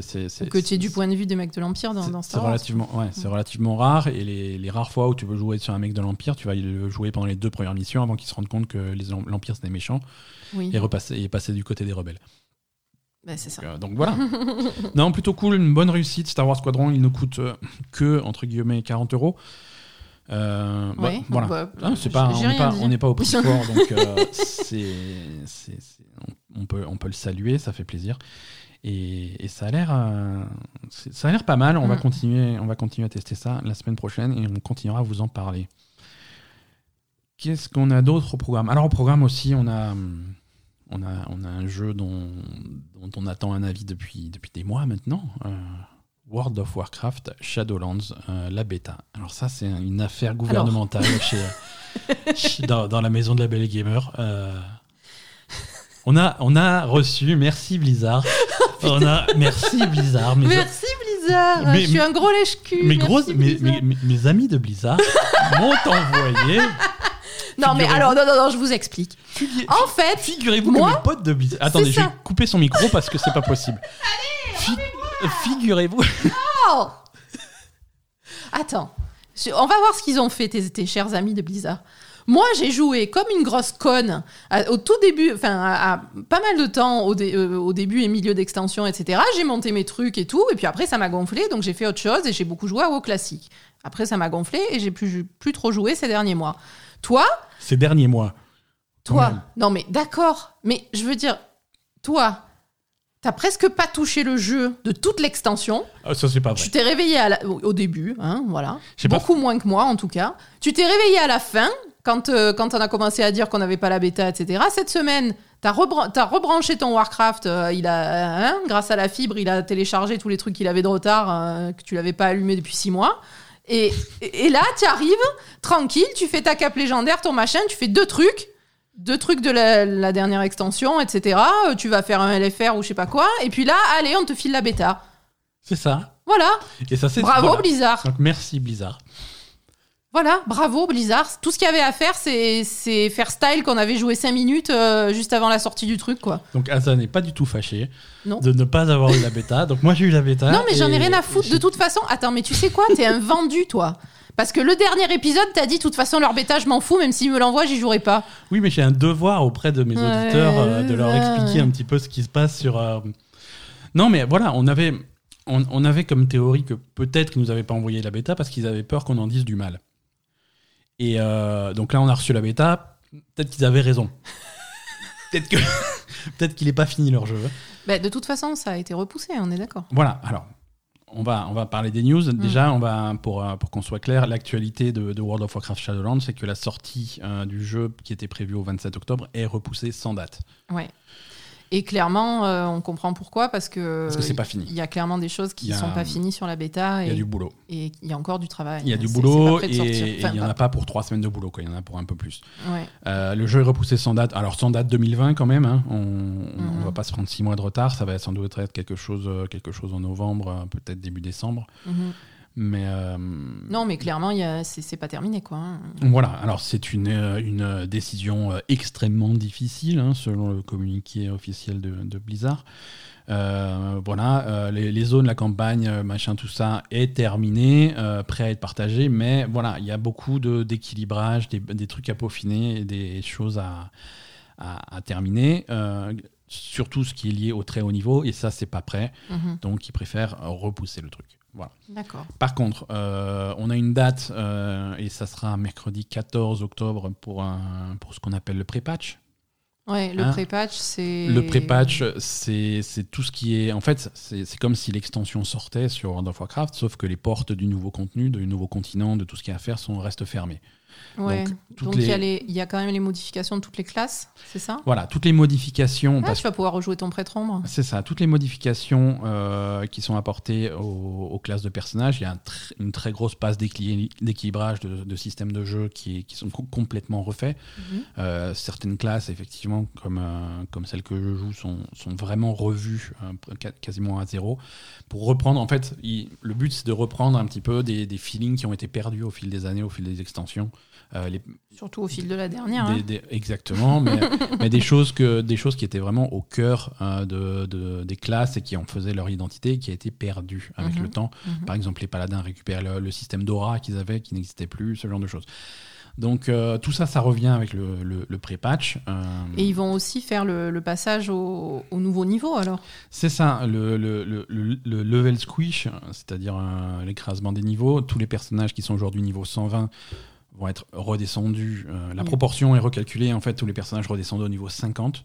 Ouais, et le euh, niveau max de Shadowlands, ce sera 60. Une fois que Shadowlands sortira, on pourra évaluer du 50 au 60. Mais les personnages. Donc là, on va tous repasser niveau 50. On repasse niveau 50. Et si tu veux, tu vas avoir le choix de, de l'extension dans laquelle tu montes un personnage. Si tu crées un nouveau personnage dans World of Warcraft à partir du 14 octobre, ah ça, ce sera en place. Voilà, ça, ça sera en place. Tu vas, tu vas commencer dans une nouvelle zone de départ qui est, euh, qui est une, zone, une, nouvelle zone tuto euh, mhm. qui, est, qui, est faite, qui est commune à toutes les races, toutes les classes. Mhm. Euh, tu vas faire grosso modo tes 10 premiers niveaux dedans, avec, avec dedans ton premier donjon, tes premiers trucs, les premiers monstres élites, les premiers machins, pour vraiment pour te familiariser avec les trucs du jeu. Ensuite, ton personnage est envoyé à la capitale et là, tu vas choisir ta campagne. Mhm. Hein, euh, du niveau 10 jusqu'au niveau, euh, jusqu'au niveau 50, tu vas dire voilà, maintenant, est-ce que mon personnage, je lui fais gagner ses niveaux euh, dans à Burning Crusade, à Wrath of the Lich King, à, Il y a Vanilla aussi. Cataclysme, je passe, je peux, sans doute. Ah oui, il y a Vanilla.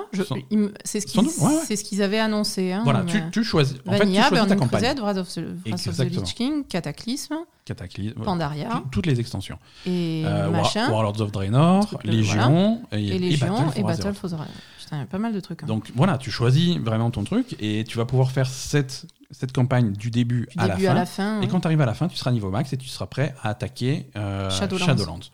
Oui, parce qu'en fait, le, problème qu'il y avait euh, sur Warcraft et qu'il y a certainement sur d'autres euh, MMO euh, avec un contenu qui s'étale sur les années, en fait, c'est que bah, quand, quand, tu reprenais un personnage et que mhm. tu remontais un nouveau personnage, en fait, tu n'avais pas le temps de voir l'histoire des zones et tu passais directement. Ouais, tu montes en niveau trop vite. Tu avais tendance à faire trois quêtes quelque part et puis à, à devoir. Voilà, tu montais un niveau trop vite et à devoir repartir. Et donc là, ils ont ils ont vraiment fait le système de te, tu choisis ton, ton, extension dans laquelle tu veux évoluer et tu l'as fait du début à la fin. Voilà. Et tu vois pas du tout les autres. Voilà, c'est ça. Au moins, alors effectivement, tu vois pas tout, toute l'histoire dans le sens où tu vois pas les autres extensions, mais au moins cette campagne-là. Au moins, tu as une histoire euh, logique et cohérente. Cette histoire-là, qui est, qui est généralement qui se tient à elle-même, hein, mm. euh, tu l'as fait de bout en bout. Tu l'as fait du début à la fin et tu as ton personnage évolue dans une histoire cohérente. Voilà, donc tout ça, ça arrive le. Ouais, alors moi, je. Non, non, mais moi, ça me, ça me donne envie de tester parce que euh, déjà, j'avais, aimé les changements qu'ils avaient fait sur le leveling. Euh, qui, mhm. Ils avaient déjà fait un gros changement sur le leveling où c'était beaucoup plus difficile que, mhm. que les trucs triviaux euh, qui étaient devenus le leveling jusqu'à présent. Donc, donc ça, c'est bien et, j'ai hâte de voir ce que ça donne sur leur leur nouveau système. Voilà. Et donc, euh, donc on a joué un petit peu euh, à, la bêta de Shadowlands euh, cette semaine. Et, voilà. Donc c'est alors c'est mignon. Tu explores les nouvelles zones. en gros, tu as en gros tu as cinq nouvelles zones. tu as tu as la, zone la zone très haut niveau qui, qui s'appelle en anglais the Mao, mmh. qui est qui est le truc où tu vas faire tes activités à niveau max. Mais sinon, tu as les, les les quatre, les quatre zones principales, chacune liée à des, au, Covenant, que, tu vas, que tu vas choisir. Hein. Euh, c'est, je sais pas comment ils traduisent Covenant en français, je crois que c'est congrégation. Euh, oui, en fait, quand, quand, tu, quand ton personnage va arriver là, tu vas faire euh, toutes les zones et toutes les quêtes pour. Enfin, la, plupart des quêtes pour, pour chaque, chaque maison, en fait, hein, chaque congrégation, comme ils disent. Et, et, après, arrivé niveau max, tu choisis à quelle congrégation tu veux appartenir, c'est ça? C'est ça, c'est ça. Tu, une fois que tu as tu choisis entre les quatre congrégations euh, principales. Euh, Et du coup, c'est quand même ça, euh, la grosse partie du travail qu'ils sont en train de faire maintenant, c'est d'essayer d'équilibrer ce que va t'apporter chaque congrégation. Voilà, parce que c'est quelque chose qui va t'apporter des, des, de l'évolution pour ton personnage. Et c'est vrai que ce qu'ils veulent dans leur rêve, euh, dans leur rêve délirant, les plus fous. ils aimeraient que tu choisisses entre les quatre congrégations selon, selon tes affinités. Ce que tu aimes bien. Voilà, ce, vraiment que ça soit une, une évolution euh, de, de l'histoire de ton personnage et pas de sa puissance, et que mm. ton personnage s'identifie plus avec, euh, avec, par exemple, la congrégation de. De, de, de, Bastion, qui est les, les Kyriens, les Kyrians. Voilà, des qui, qui sont très, très droits, plein de vertus, des trucs comme ça, ou d'autres qui sont un peu plus euh, soif de puissance ou, euh, ou, proches de la nature. Euh, voilà. Selon, selon la philosophie qui te, qui, te qui, te, qui te convient le plus, tu vas mm. choisir ta congrégation. Sauf que en pratique, dans un jeu de, comme World of Warcraft, tout ce qui prime à haut niveau, c'est la performance. Mm. les gens, ils vont pas choisir en fonction de leur affinité. Ils vont, ils vont se dire quel est le truc le plus, le plus optimal pour, pour ma classe. voilà. voilà. Ils vont vraiment se se demander c'est quoi le mieux, euh, avec, euh, avec quelle congrégation mon personnage va être le plus efficace en combat à haut niveau. Et donc voilà, bon, c'est difficile à équilibrer, je sais pas, je pense qu'ils n'y arriveront pas, mais bon, euh, on, va, on va voir ce qu'ils ce qu'ils arrivent à faire. Euh, mais voilà, donc on a, on a progressé un petit peu dans, dans, ce contexte-là. J'ai fait quelques quêtes et tout. Euh, bon, c'est effectivement, effectivement pas fini, tu vois. Il y a des, il y a, des quêtes qui sont, qui sont buggées, qui fonctionnent pas, des personnages qui disparaissent, qui réapparaissent, des, des, fautes, euh, des, des, des, grosses fautes de, dans, le, dans le texte des quêtes, des problèmes techniques. les d'interface, par exemple, des, des, boutons, des barres de raccourcis qui apparaissent, qui disparaissent, qui sont là, qui sont pas là personnage à qui tu dois parler, quand tu t'approches de lui, il disparaît. Euh, alors, c'est des trucs qu'on connaît parce qu'on a joué à World of Warcraft depuis 15 ans, tu vois, c'est le type de bug qu'on connaît. mais il faut, faut, absolument les, faut absolument que ça soit corrigé. Là, c'est pas, pas, le jeu n'est pas présentable. Là, non, non, c'est pas, pas, fini. Donc, je peux comprendre qu'il y, y, a encore un petit peu de travail. Mais, euh, mais ça a l'air sympa. Les zones, euh, les quatre, les quatre grosses zones principales, on va dire qu'on est à 75% de réussite. Hein. Euh, puisque la, zone Le Bastion, c'est plutôt joli comme zone, c'est vraiment, vraiment réussi avec une belle végétation, une ambiance, euh, ambiance très, très onirique, vraiment sympa. Sylvarden, qui est une, une, forêt enchantée qui est, qui est aussi très jolie, qui rappelle par moments euh, la forêt ombre, lune, si tu veux euh, la comparer à quelque chose de, World of Warcraft, ou euh, un petit peu, c'est un petit peu les couleurs et l'esthétique de, de Ori and the Blind Forest. C'est vrai. c'est plutôt sympa. Il euh, y a Ravendress qui est, qui est très gothique. Des vampires, ouais, très, très, gothique, Très, très, vampire. La plus grande partie de la zone, c'est un immense château euh, gothique, euh, très, avec des très Dracula. très, Dracula vrai. très sympa. Ça aussi, c'est joli. Sympa. Maldraxus, la dernière zone, est, est foirée. Euh, ça, c'est moche. Euh, c'est le truc qui est très axé mort-vivant avec l'esthétique mort-vivant qu'on connaît de, de l'univers de Warcraft. Et ce qui est dommage, parce que l'esthétique mort-vivant, ils avaient déjà fait des trucs plutôt pas mal. Voilà. Là, il n'y a, y a pas de couleur, il n'y a pas de forme, y a pas, c'est, amorphe, c'est bizarre. C'est la, la, zone. Ça passe à côté. Alors, est-ce qu'ils vont encore travailler là-dessus, peut-être hein, Ou pas? Ça, ça, paraît, ça paraît un petit peu tard, mais c'est le problème qu'a souvent. Euh, c'est, le problème, moi, que j'avais avec, avec la plupart des précédentes expansions de World of Warcraft, quand ils essayent de faire quelque chose euh, de et, la, la, région, la région finale, euh, The mot en anglais, là je suis en train de voir sur le site français, ils appellent ça l'antre en français. Euh, ces deux régions ont le même problème, c'est-à-dire que dès que tu veux faire un truc menaçant, maléfique, des trucs comme ça, bah, il n'y a plus de couleurs. C'est plus joli. Voilà, il n'y a plus de couleurs, c'est monochrome, et donc visuellement, c'est moche. Je suis désolé. Oui, mais quand même. Enfin, je veux dire, il y a, quand même des zones euh, menaçantes. Euh, bah, rarement, parce que les, dernières zones qu'ils avaient ajoutées tout à la fin de Légion, c'était le même problème. Euh, c'était des zones avec de la roche volcanique et de la lave verte partout.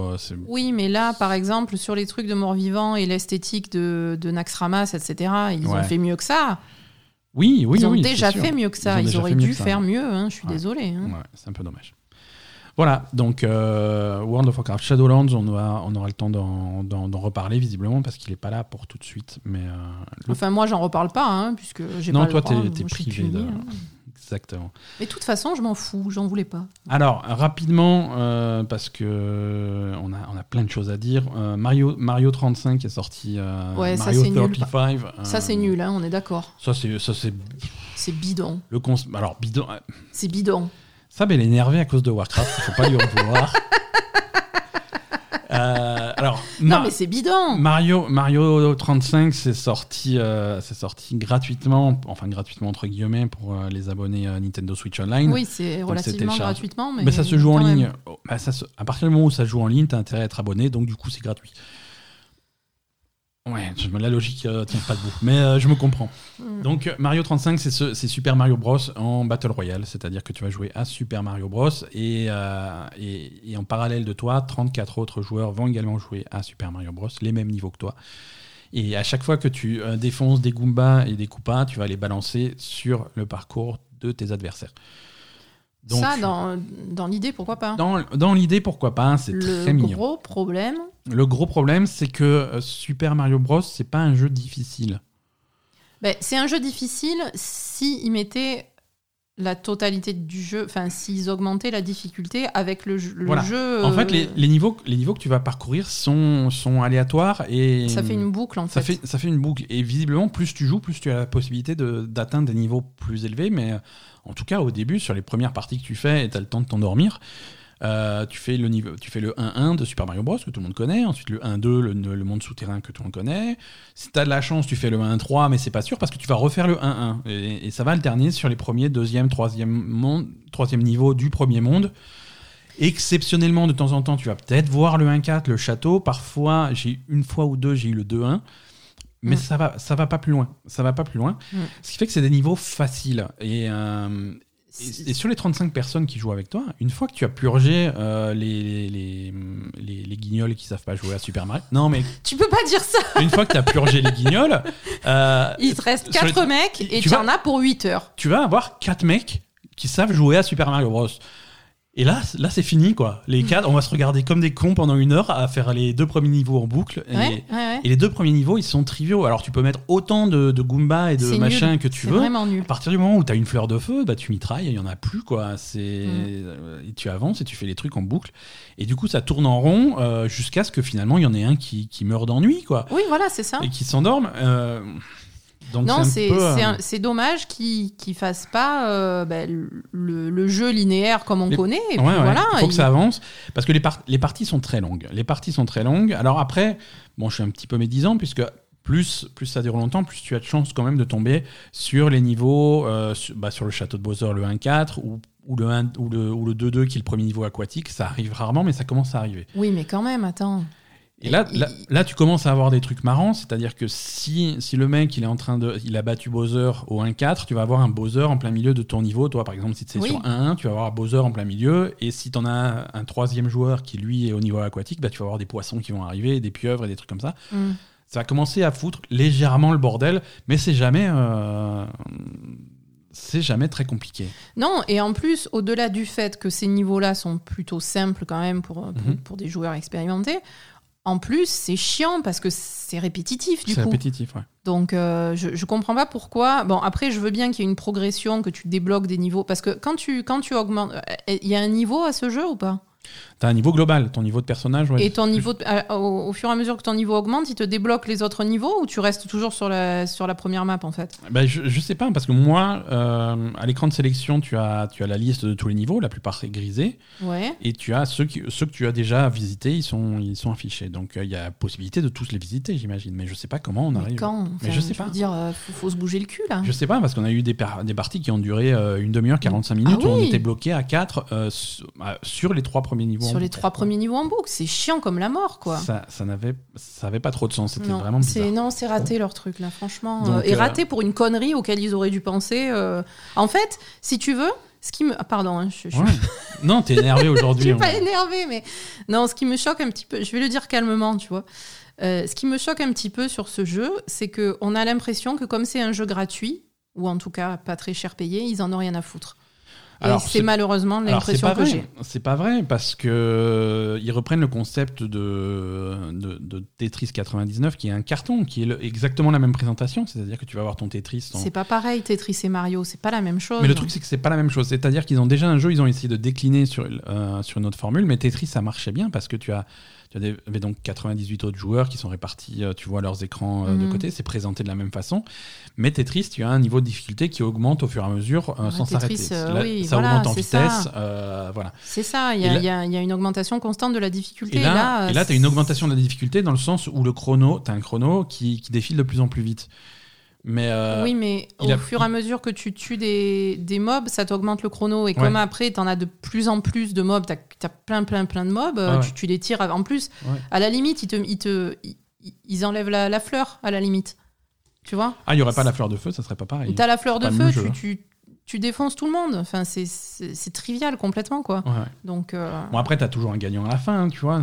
Ah, ben, il y en a toujours un au bout d'un moment qui mm. fait une erreur d'inattention parce qu'il en a ras-le-bol, hein, ça c'est sûr, mais, c'est dommage. Les parties sont trop longues, les parties sont trop longues, c'est mm. dommage.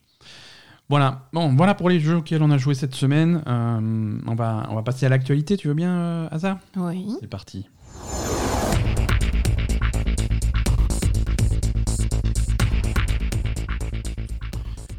Alors, on va commencer, on va s'en débarrasser tout de suite. Un euh, nouveau personnage annoncé pour euh, Super Smash Bros.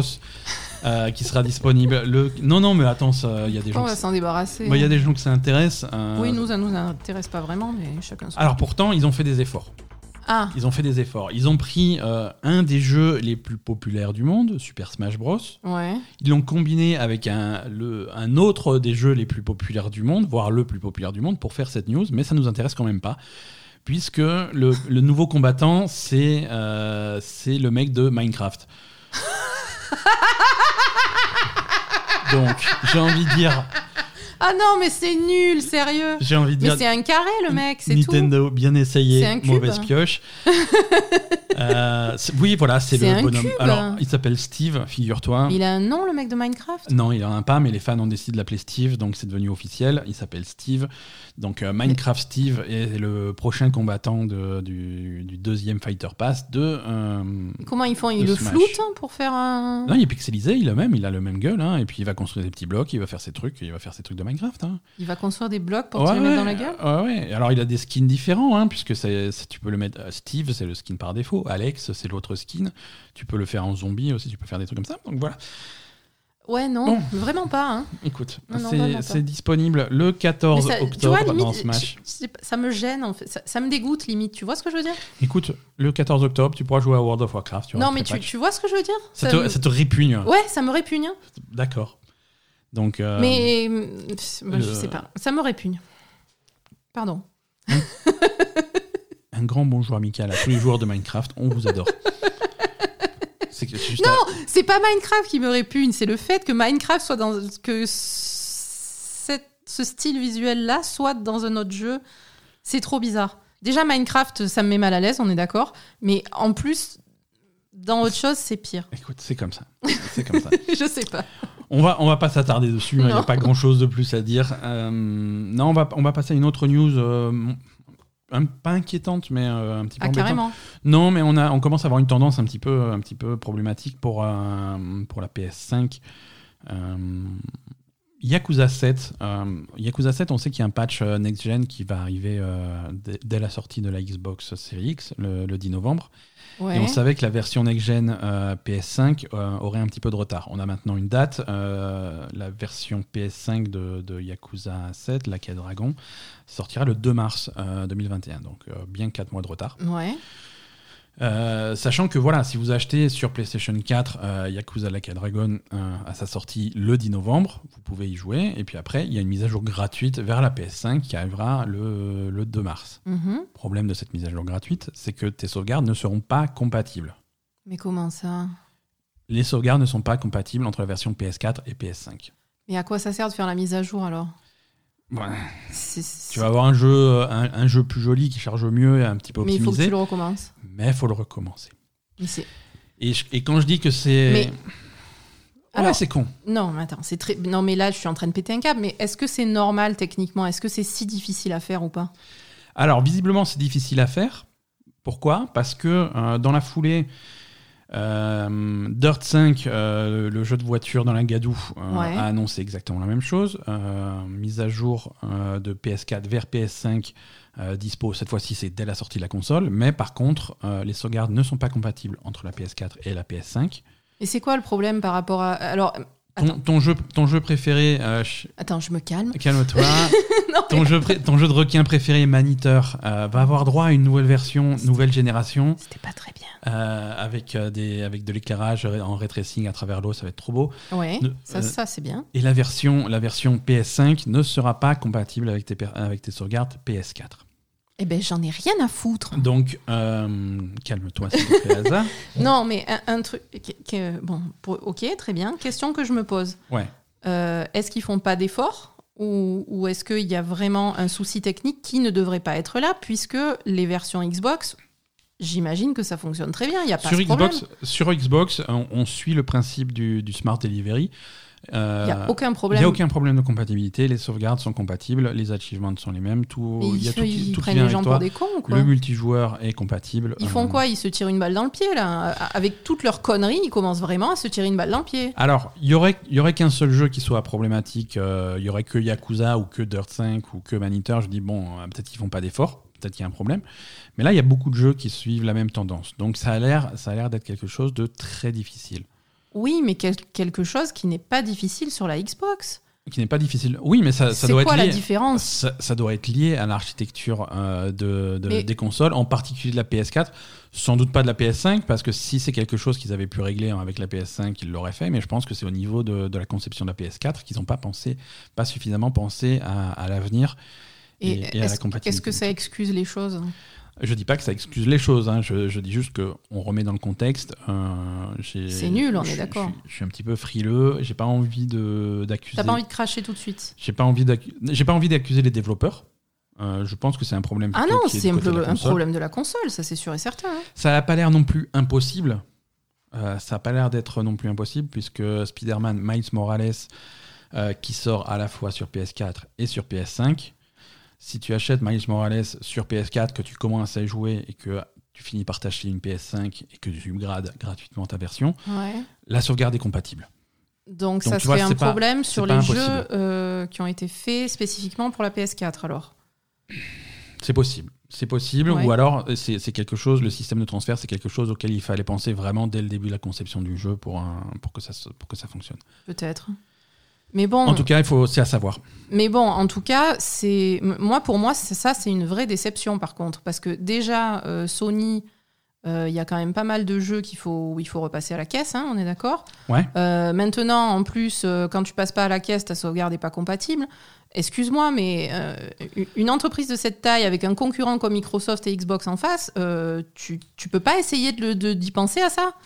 c'est, quand même quelque chose qui est qui qui est le corps de ton truc, quoi. On est d'accord, et on a vraiment deux philosophies différentes. Ah on l'a souvent ça, dit. Ça m'agace, hein, franchement. On l'a souvent dit dans la Belle Gamer, mais d'un côté, on a Sony qui est qui, qui, a une longueur, qui se la pète, mais qui a surtout une longueur d'avance au niveau de, au niveau des jeux disponibles. Exactement. Euh, et qui se la pète du coup. Et Microsoft, par contre, qui a une longueur d'avance au niveau des services euh, et de facilité d'utilisation, et vraiment une transition d'une d'une génération à l'autre facile. Ouais, mais après le problème, c'est que là, euh, alors c'est mon avis personnel, hein, ça n'engage que moi. Euh, le, problème philosophique, là, euh, excuse-moi, mais j'ai l'impression que Xbox, ils ont plus de, respect pour leurs joueurs. Sony, ils n'en ont rien à taper de leurs joueurs. Ils veulent juste du pognon et, ils se la jouent parce qu'ils ont des super jeux, mais enfin, quoi. Là, rendre les sauvegardes pas compatibles, c'est pas une question d'argent, c'est visiblement une difficulté technique auquel ils n'ont pas pensé. Là, c'est de la maladresse. C'est pas. Oui, mais c'est de la maladresse parce que euh, ils, pensent pas assez à leurs joueurs. Mhm. Excuse-moi, mais. Écoute, on en est là, c'est à savoir. Je suis assez euh, déçu. Voilà. Euh, dans le cas de Dirt 5, euh, tu, sais, ils avaient montré le mode Playground où tu pouvais créer tes circuits, des trucs comme ça, des machins comme ça. Ça, c'est transférable vers la PS5. Par contre, c'est ta progression. Hein. Donc, ta carrière, tes trucs comme ça, tout ça, c'est reset. faut le savoir. C'est dommage. Euh, Sony toujours, euh, on a des images, on a eu plein d'images cette semaine euh, et plein de vidéos de, du remaster de, de Spider-Man l'original.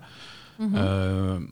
pour plus de clarté, j'ai décidé de l'appeler Spider-Man Peter Parker, hein, à ne pas confondre avec Spider-Man Miles Morales. Donc Spider-Man Peter Parker, qui là aussi c'est un cauchemar pour, pour, le, pour obtenir le, le, remaster.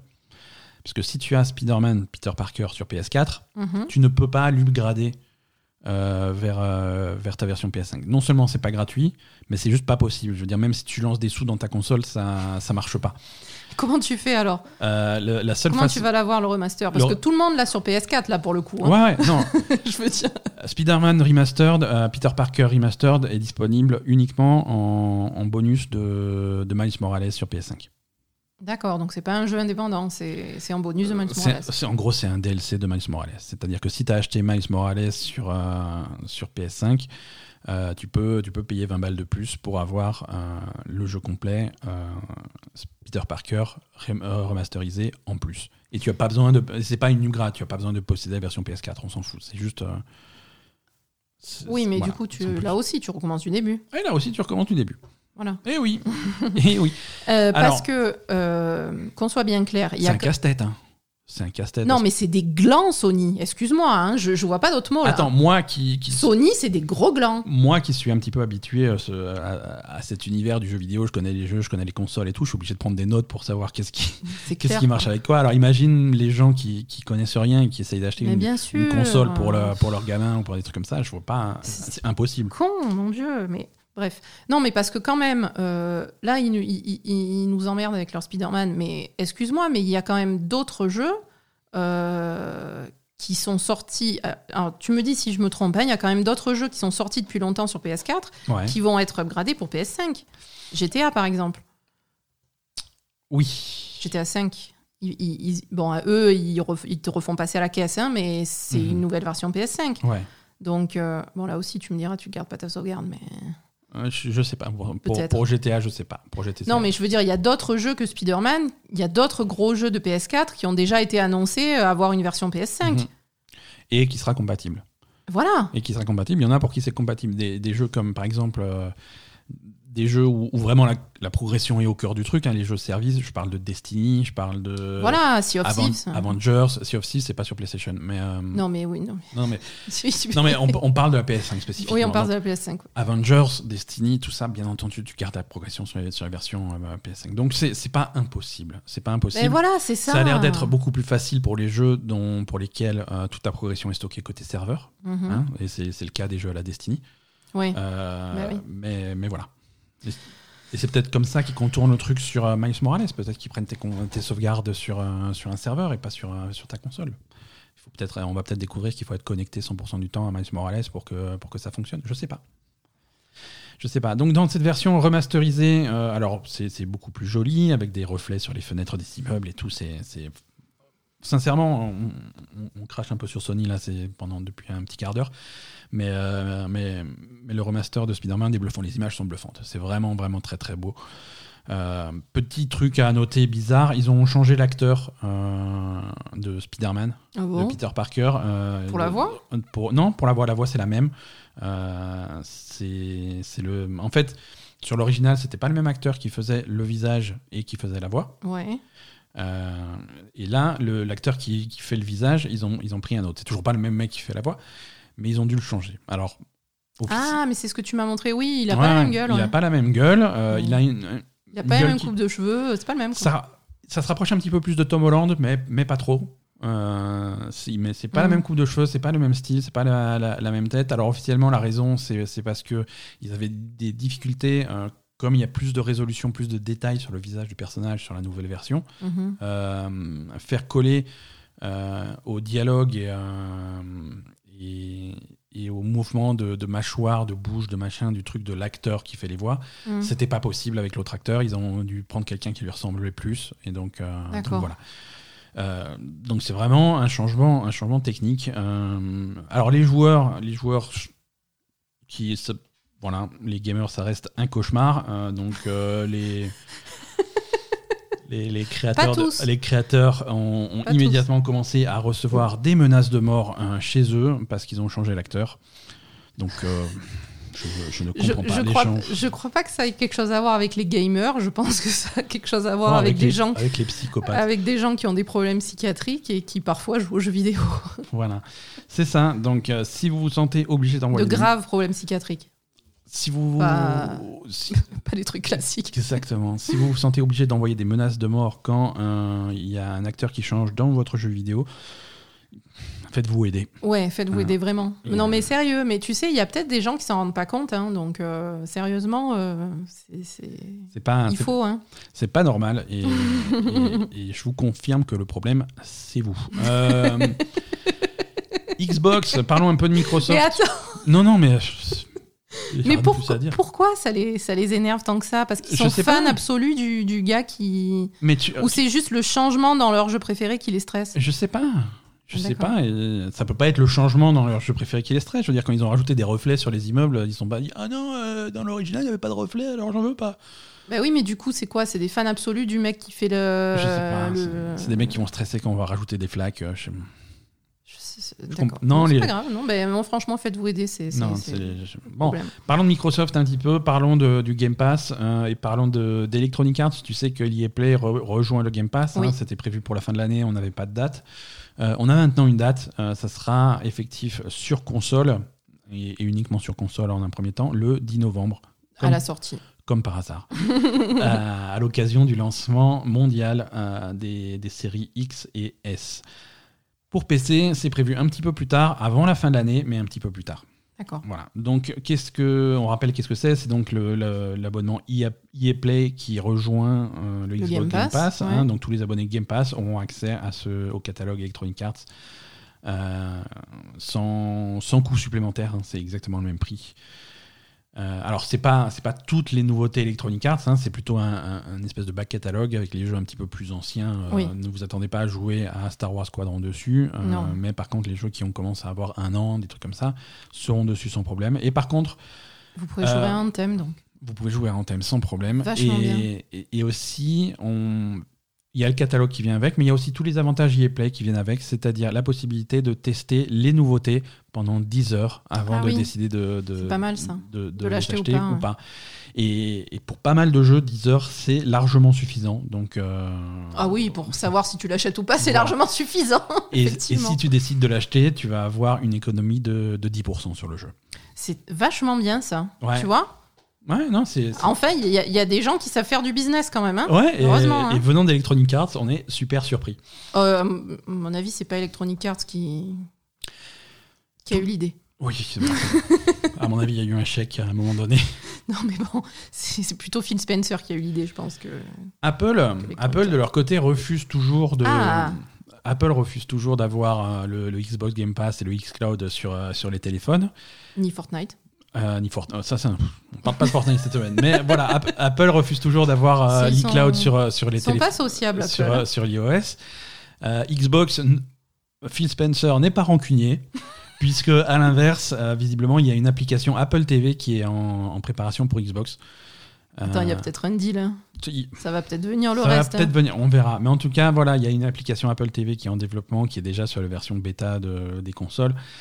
Euh, ce qui est une bonne nouvelle. Alors, c'est une news qui est un petit peu à mi-chemin entre la Belle et Gamer et Asa TV. Oui. Hein, puisque Apple TV, vous savez, c'est le, le service de streaming de, de Apple. Euh, mm. service de streaming qui est mystérieusement difficile à accéder.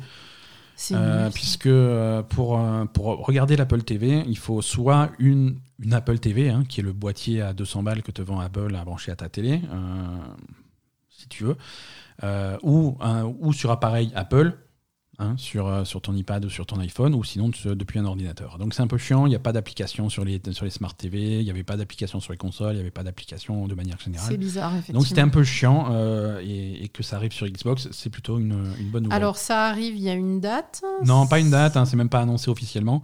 Ce sera sur les nouvelles consoles? Ça sera rétroactif À mon avis, ça sera sur les, anciens, sur les anciennes aussi. Hein, sur les... Ça, va, oui, ça va être une application. Quoi, Il n'y a pas eu d'annonce, hein, c'est simplement euh, repéré par, par les bêta-testeurs qui sont sur les futures versions des, des, Xbox, des, des, systèmes. Ouais. Ok. Et, voilà. Bon, c'est bien, écoute. A priori, euh, Apple a déclaré que ça serait aussi disponible un jour, on ne sait pas quand, sur PlayStation. Mais, euh, mais voilà, c'est en route. Prenons maintenant des nouvelles de, de Cyberpunk 2077. J'ai cru qu'on avait passé sur, sur Ubisoft. Non, non, pas d'Ubisoft cette semaine. Ah, ah si. Ah, quand même. Cyberpunk 2077, hein, qui, on, est, on est sur la dernière ligne droite pour, euh, pour le, le jeu euh, Cyberpunk. Donc. Euh, Cyberpunk, c'est des, des projects Red, CD Projekt qui avaient promis il y a quelques mois euh, que, que ça crunchait pas dans leur studio, qu'ils étaient bien sages et qu'ils préféraient repousser le jeu euh, mhm. plutôt que de faire travailler comme, euh, comme, des, comme des ânes battés l'ensemble de leur studio. il s'avère que, surprise, surprise, c'était des paroles en l'air et que, et que le studio adopte depuis, depuis plusieurs mois, voire plusieurs années, des, un système d'heures supplémentaires obligatoire pour tous les employés. Euh, des, semaines de six jours euh, et, des, et, des, gens qui travaillent, qui travaillent donc euh, le week-end et la nuit. Et c'est un petit peu. c'est un petit peu Mais. Voilà. Ça me saoule en fait, tous ces gens qui essayent de, de prendre le monde pour des cons. C'est fatigant. Tu peux pas dire oui, c'est la merde, on est en crunch, on, c'est, bah, le truc c'est qu'ils on peut pas faire autrement, voilà quoi, je sais pas. Mais du coup ça, voilà, ça. Hum, ça rejoint ce qu'on disait, à chaque, ce qu'on dit à chaque fois que le jeu est repoussé, tu vois. En façade, ils vont te dire le jeu est repoussé pour le bien-être de, de, nos équipes. Non, mm. c'est pas vrai. C'est-à-dire que quand le jeu est repoussé de 6 mois, ah, ça veut dire que les ça équipes, fait 6 mois ça fait, ça fait déjà 6 mois qu'ils crunch, et là on leur annonce non, non, c'est pas fini, tu vas encore faire 6 mois de plus. Non, non. Donc euh, les papiers de divorce, signe-les tout de suite, comme ça t'es débarrassé, et tu, tu n'as plus de vie, c'est terminé. Donc. Euh... Non, c'est. Non, mais en plus, si tu veux, ce qui me saoule, c'est que au moins, ne dis rien, quoi. Ne dis pas, euh, on crunche pas. Ne dis rien. Ferme ta gueule. Ferme-la, quoi. Ne dis rien. Euh, Adam Badowski, donc le patron du studio, euh, a quand même fait un petit communiqué pour répondre à, l'article. Alors l'article de, C'est qui Chez, chez Schreier, hein, Ah, toujours, euh, toujours les mêmes. toujours sur, les, sur les bons coups. Mais comment il a fait son enquête en Pologne, lui? Euh, bah, visiblement, il a des contacts. hein. Il a des tops. il- Ah oui, il a des taupes, hein, ça c'est. Donc, euh, Adam Badowski a répondu. euh, il a dit que oui, bah, c'est une des c'est une décision qui a été extrêmement difficile à prendre et que voilà, il fait quand même, il est, porte une grande importance euh, au bien-être de ses employés, qui fait le maximum. Et il, il rappelle que, que ces heures supplémentaires sont rémunérées. Encore heureux. Mais- Putain, il est bon, lui. La grande ma- Il répond aussi que la grande majorité de son équipe comprend la décision. Le reste, il se démerde. hein. Et, et il rappelle également euh, que voilà, chaque heure, euh, que, que, que en plus des heures supplémentaires qui sont rémunérées, euh, CD Projekt a comme philosophie de distribuer 10% des profits chaque année équitablement entre tous les employés. 10%. Oui, 10% des, produits de- des, des profits de l'entreprise sont distribués directement en prime aux employés. D'accord. Donc, euh, CD Projekt, c'est une grosse boîte. Tu peux pas embaucher des gens au lieu de filer 10% à tout le monde? CD Projekt, c'est une très grosse boîte. Si tu files 10% à tout le monde, 10% de tes bénéfices divisé par le nombre d'employés, Oui, c'est- ça fait une prime de grosso modo un peu moins de 2000 euros par an. Euh, ce qui en. Alors, on va pas cracher dessus, mais Ouais, tu te fous de c'est- la gueule du monde, C'est pas quoi. fou comme prime. C'est pas fou. C'est pas Euh, fou, 2000 euros par an, euh, surtout si tu, si tu fais qui, ce qui est décrit. euh, Ouais, si tu fais ça toute l'année, c'est pas peu- possible. C'est un petit peu compliqué. Non, mais en plus, tu vois, ce qui est, ce qui est là aussi énervant, c'est que, comme tu dis, c'est une grande entreprise qui fait beaucoup de bénéfices. Mhm. Euh, pourquoi ils embauchent pas plus que de faire cruncher leurs employés? Ils ont de quoi. C'est pas comme si c'était un petit studio ou un studio moyen ou des gens qui avaient des difficultés financières. Ouais. Ils ont de quoi embaucher là. Donc, euh, qu'est-ce que tu fais? Ouais. Non, c'est quelque chose qui, qui dure depuis longtemps, qui dure visiblement, euh, qui a duré tout le développement de, de Cyberpunk et, de, et depuis, depuis Witcher 3. hein. Oui, donc ils nous prennent pour des cons depuis très longtemps, ceux-là aussi. C'est ça. Euh, alors, un petit peu plus positif. hein. La saison 2 de Fall Guys arrive. euh, elle est datée. euh, ça y est, ça sera donc le 8 octobre. D'accord, donc, jeudi. jeudi. C'est ce jeudi et ça sera donc à la suite de la fin de la saison 1. On, on avait peur qu'il y ait un petit écart entre la saison 1 et la saison 2 où il n'y ait pas de.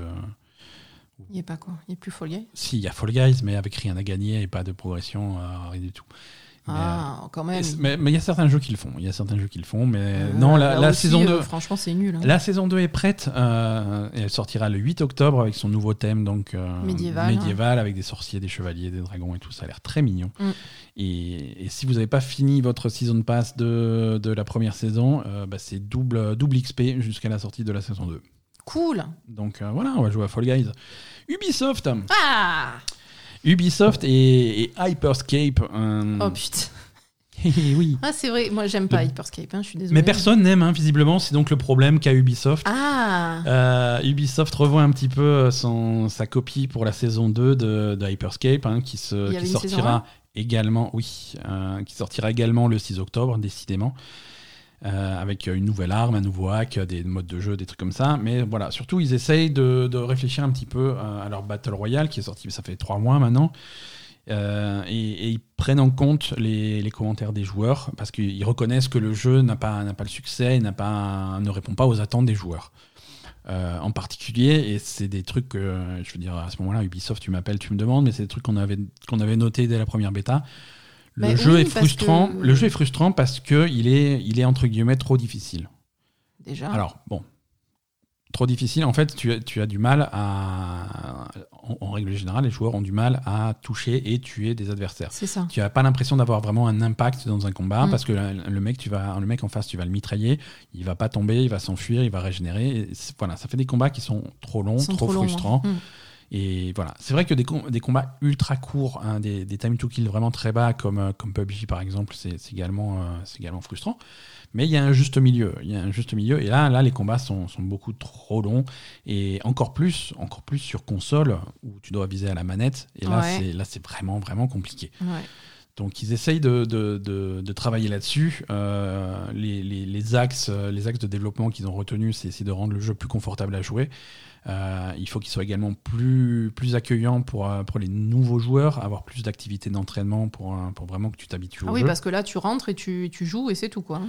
Voilà. C'est sur la map. hein. Euh, avoir des meilleurs systèmes de progression qui, qui te donnent vraiment l'impression de, de- d'avancer, hein, même si tu gagnes pas, même si tu finis pas premier, de, de, de faire en sorte que ta partie n'ait pas été euh, à blanc. Euh, et, voilà, ils, veulent aussi essayer d'introduire le crossplay euh, plutôt que prévu. Euh, je traduis, on n'a pas assez de joueurs pour faire des parties, c'est très urgent que tout le monde joue ensemble. C'est ça. Euh, alors moi, sur tout ce que tu viens de, de, de- donner comme explication là, en fait, c'est un peu les, la base de ce genre de jeu, le principe même de ce genre de jeu. Non Oui. Il faut tout revoir en fait. Ouais, ouais, c'est-à-dire que les mecs, ils viennent, ils viennent super tard. euh,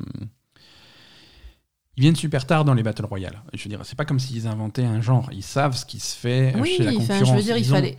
ils ont une C'est un travail qu'ils auraient dû faire bien avant de Voilà. lancer leur jeu, ça. Ils ont une tripotée de jeux, de jeux qui, sont, qui, qui ont du succès dans ce, dans, dans ce domaine. Bien Il y a sûr. PUBG, il y a Fortnite, il y a Apex, il y a, il y a tout un tas de jeux qui ont des, un succès délirant dans le genre. Oui, Et tu donc, peux t'en inspirer. tu peux t'en inspirer. Bah, évidemment. euh, tu peux t'en inspirer. euh, ils, et visiblement, ils se, ils se sont inspirés de certaines choses, mais ils n'ont pas, ils ont pas noté les, les, les leçons importantes. Et euh, Et, et puis quand même, ce jeu, Et- il y a- il y, a une bêta qui a été assez longue de ce jeu. ouais, ouais, ouais. Mais ça donne l'impression de, si tu veux, On- on- euh, ça fait amateur, je trouve. ça fait pas amateur. Enfin, ça fait pas amateur, mais ça fait vraiment. On a essayé de faire un truc qu'on maîtrise pas du tout, quoi. Il y a des, j'ai l'impression, voilà, c'est ça. J'ai l'impression qu'il y a des gens qui travaillent sur ce projet qui, qui comprennent ce que c'est un battle royale. Ouais. hein. on leur a expliqué ce que c'était un battle royale. Ils ont compris les grandes lignes du truc, mais ils ont jamais eux-mêmes joué un battle royale. Clairement, ouais. Euh, c'est donc c'est étrange. Ah ouais, mais clairement, c'est très bizarre. c'est- très bizarre. Enfin bon, on verra ce que ça donne. Écoute, pour les news, c'est c'est tout pour, un- pour cette semaine, ma chère Asa. Mhm. Je te propose. Alors, j'ai quelques questions de, de, nos, de nos amis qui nous écoutent. Ah bon? Oui, oui, oui. euh, que que j'ai compilé un petit peu. Il y, a, il y a pas mal de gens qui ont posé la même question. Et on revient un petit peu sur, euh, sur ces histoires de, de disques durs pour la, pour la Xbox dont on parlait la semaine dernière.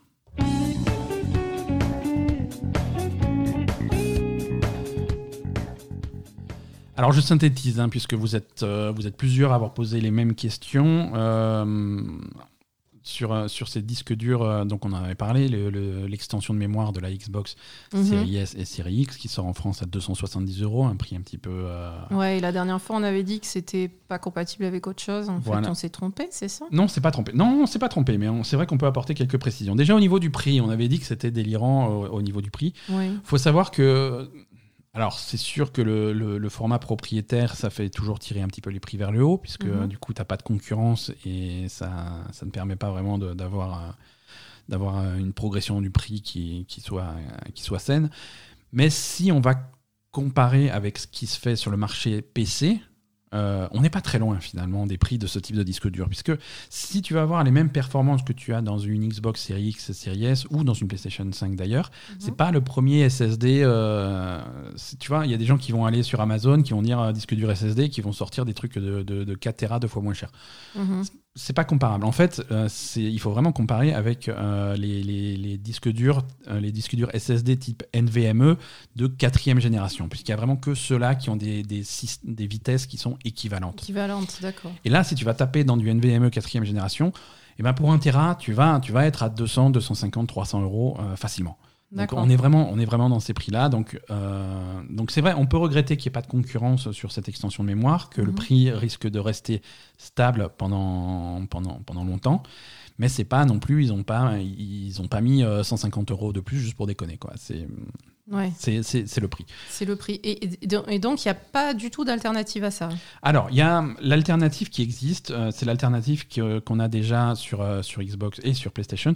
C'est un disque dur USB externe euh, classique que tu vas brancher à l'arrière de ta branches, console avec un port USB.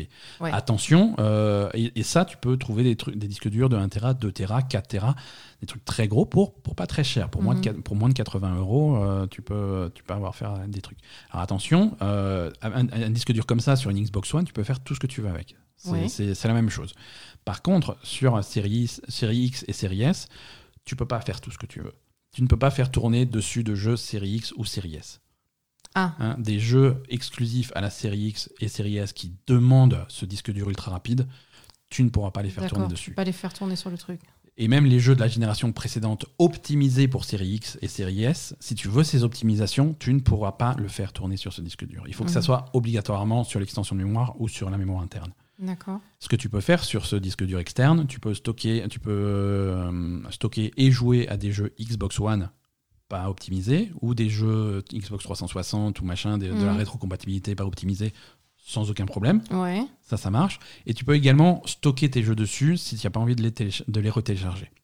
Par exemple, si tu as une, connexion un petit, peu, un petit peu lente, tu te dis, ah ben voilà, tel jeu sur mon disque dur euh, interne, ça me fait chier de l'effacer, mais j'ai vraiment plus de place, bah, tu le transfères sur ton disque dur externe. Et ça, c'est une opération qui va durer euh, moins de 5 minutes. Mhm. Et le jour où tu veux rejouer, tu le fais revenir, tu le fais revenir, plus rapidement que de le retélécharger. Et ça, va te prendre, ça va te prendre 5 minutes, ça va te mhm. prendre un maximum 10 minutes. Mais si, voilà, pour un jeu de, de 80-100 gigas, ça va être beaucoup, beaucoup moins lourd que de le retélécharger sur la plupart des connexions. Quoi. Oui, oui, c'est un, un, rangement. Quoi. Voilà, c'est un rangement et t'en servir comme, euh, comme disque dur d'archivage, c'est complètement possible. Voilà, voilà c'est un petit peu les précisions que je voulais faire sur, euh, sur ces disques durs parce que c'est vrai que c'est des, des, sujets qu'on n'avait pas abordés la semaine dernière. Mhm. Voilà, allez, on va passer à l'agenda des sorties de la semaine.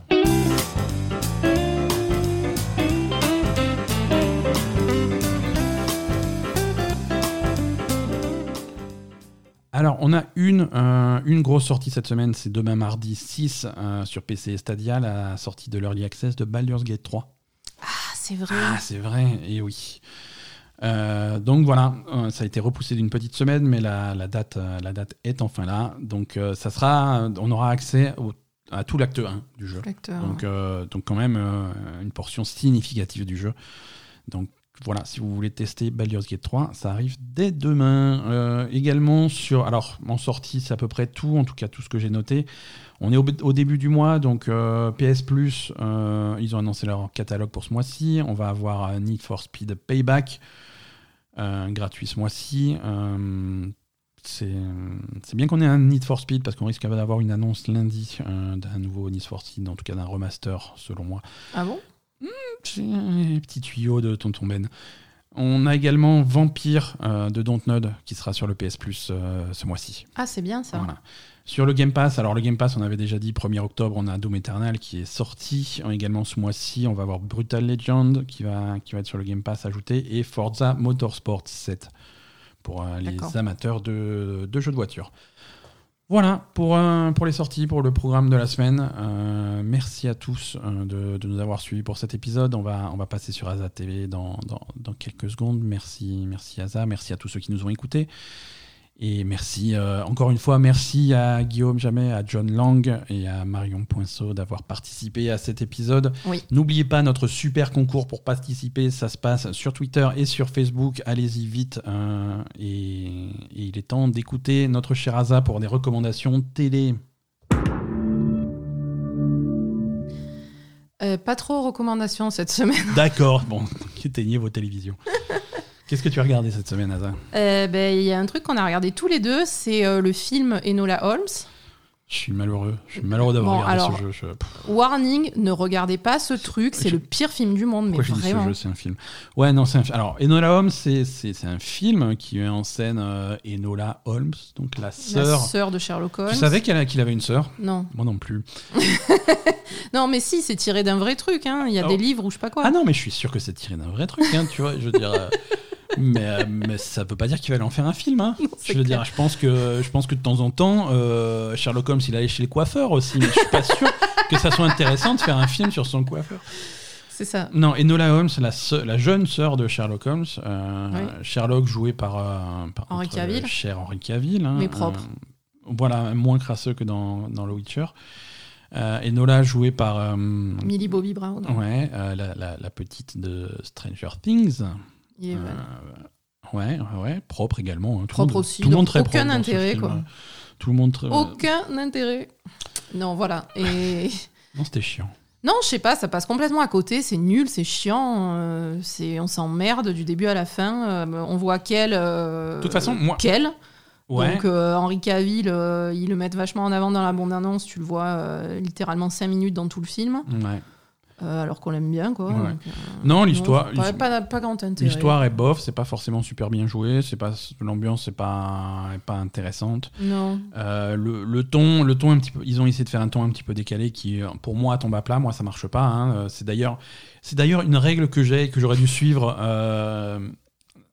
Euh, que j'aurais dû suivre dans ce film. Je veux dire, à partir du moment où le personnage principal se tourne vers la caméra pour s'adresser au spectateur, moi j'éteins. Il faut, c'est terminé. Mais attends, un truc qui le fait vachement bien, ça, c'est Fleabag. Tu te rappelles de cette série? Oui. Je t'en ai parlé, c'est le meilleur truc du monde. Ouais, mais je supporte pas ça. Non, mais attends. Non, mais d'accord. Tu l'as déjà regardé cette série? Non, mais je pas. Ben, c'est pour ça que. Essaye de regarder, tu vas voir. Elle, quand elle parle à la caméra, c'est incroyable. Hors de question. Non, c'est très, bah, c'est très anglais. Hein. Ouais, oui, mais elle, elle le fait bien. Là, franchement, c'est raté, hein, mais vraiment. Donc voilà, Enola Holmes, en plus, c'est long, c'est un peu plus. C'est long, c'est long, c'est long, c'est. C'est long et. Et ce qui te présente, au en tout cas au début du film, comme le mystère principal qu'on va pas spoiler. Oui, ils en parlent pas de tout le film. Ils en parlent pas de tout le film et, ils te le. C'est nul. Et c'est résolu dans les 12 dernières secondes. Ah oui, au fait, il y avait ça et voilà, c'est réglé. Oui, voilà. Alors que tout le principe du film, euh, ben, en fait, on, peut, on, peut, on peut le dire ça. Hein. On peut raconter. Oui, puisque c'est quand même c'est le, tout départ. début. Non, euh. en fait, euh, donc euh, Enola Holmes, elle, elle, a, elle a quoi 16 ans? Elle habite avec sa mère, qui est jouée par Elena Bonham Carter. Et puis un jour, sa mère disparaît. Donc du coup, là, elle fait venir ses deux frères, Mycroft et Sherlock. Mhm. Et, et, à partir de là, elle, elle part. Enfin, eux, ils veulent la foutre dans une, une maison de. Ouais, ouais dans un internat. internat de jeunes filles. Et, elle, du coup, elle veut absolument retrouver sa mère parce qu'elle est très inquiète pour sa mère. Et du coup, euh, sa mère lui a laissé un indice, etc., un, petit mot ou je sais pas quoi. Et donc, du coup, elle part chercher sa mère, elle part à Londres. Et, c'est à partir de là que commence donc l'aventure d'Enola Holmes. Et, et puis, ben non, la mère, finalement, n'en a rien à taper. Hein. Euh, elle rencontre un mec sur le chemin et voilà, c'est tout. Et finalement, on part sur un autre mystère qui est. On part sur un autre truc radicalement différent. Et à la fin. Qui, est plus intéressant, mais pas, pas non plus. Bah, pas euh, spécialement plus intéressant. Enfin, moi, je veux dire, je comprends pas pourquoi. en fait, ils partent, ouais. ils, partent sur un truc qui est potentiellement pas mal, c'est-à-dire que la mère s'est barrée en laissant un indice et un truc pour que sa fille euh, aille reconstituer un puzzle et et la retrouve ou en tout cas comprenne pourquoi elle s'est barrée. Mhm. Et puis ça, elle le fait pas, quoi. Tu vois, ah ça aurait dû être ça le fil de l'histoire de ce film, en fait. Ouais, et là, c'est complètement droppé, quoi. Et là, au bout d'un moment, ben, on s'en fout, j'ai vu passer un mec, je vais faire autre chose plutôt. Et puis, euh, et puis voilà, et résolution dans les 12 secondes de la fin. Voilà. Non, c'est étrange. Qu'est-ce que tu avais d'autre au programme cette semaine euh, Alors après, j'ai regardé Ratched.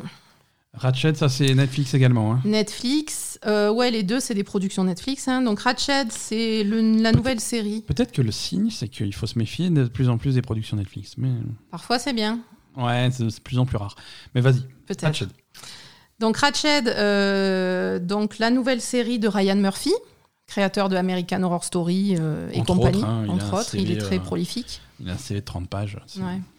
Parfois, il faut qu'il se calme. Hein. Il est pas. En fait, il n'est pas obligé de faire une série à chaque fois qu'il a une idée dans la tête. Hein. Il mais là, faut voilà, c'est un peu le, c'est un peu, c'est un peu ça.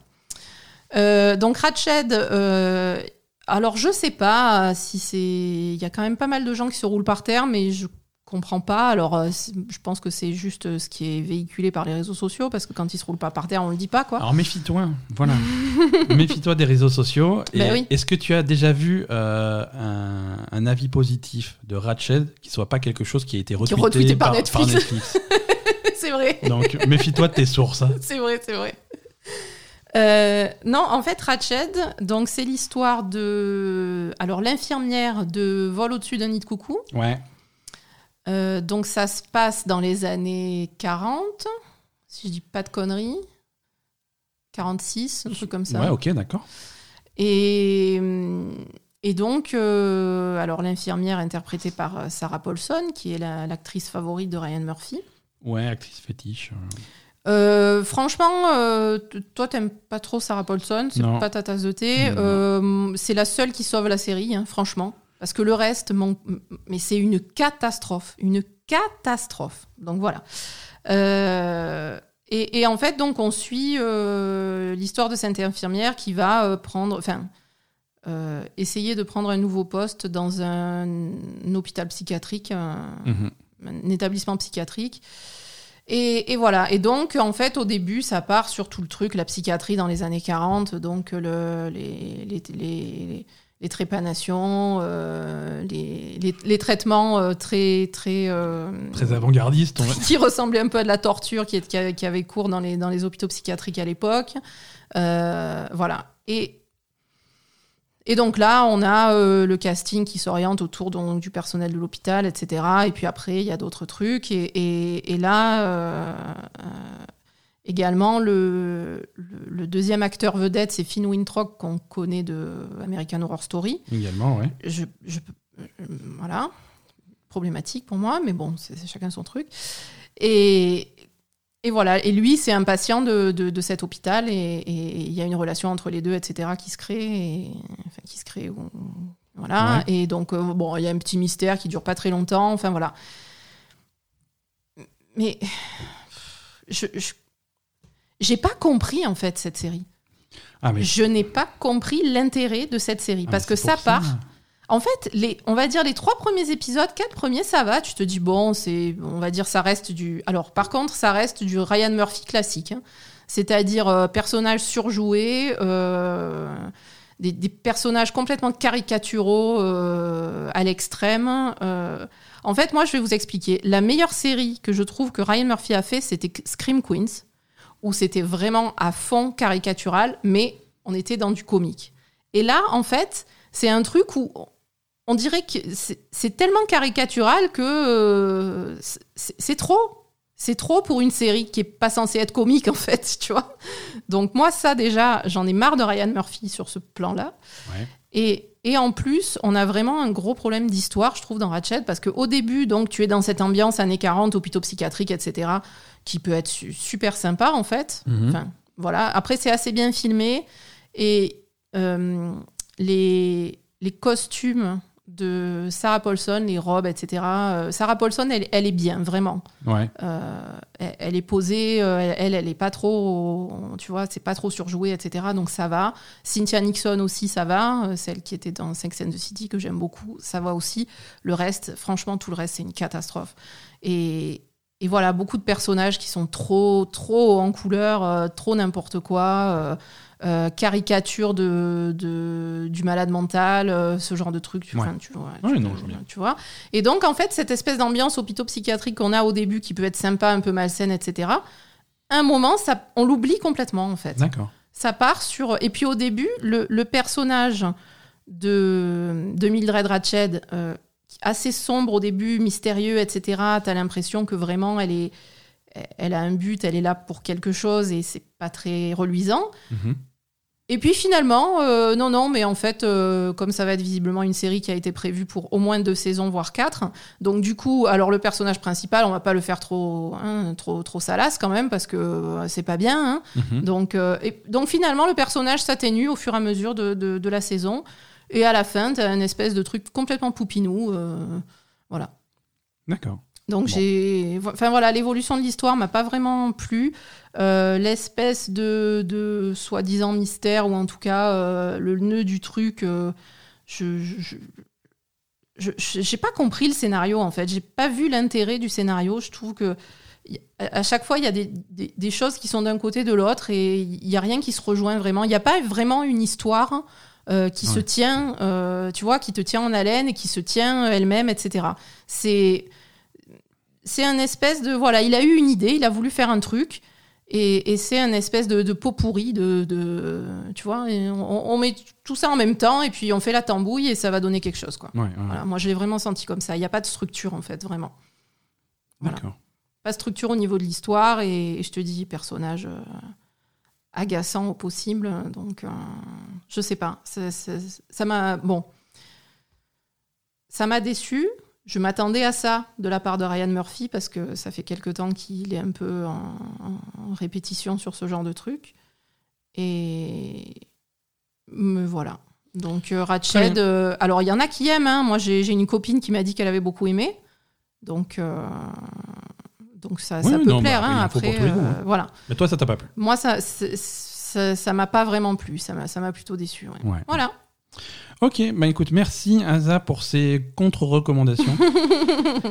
Et bah, c'est pas grave, on aura peut-être des choses plus intéressantes la semaine prochaine à regarder. Peut-être, hein, un suspense. Merci à tous euh, de nous avoir écoutés pour cet épisode. Merci de nous avoir suivis. Retrouvez-nous sur les réseaux sociaux. On est sur Facebook, on est sur Twitter, on est sur Instagram. Euh, n'hésitez pas à nous suivre, abonnez-vous à ce podcast, parlez-en autour de vous, allez nous mettre 5 étoiles sur, euh, sur, iTunes.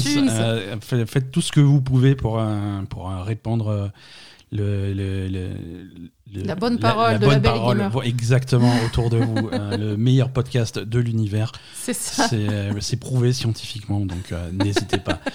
Merci à tous, à la semaine prochaine, passez une bonne semaine. Bye.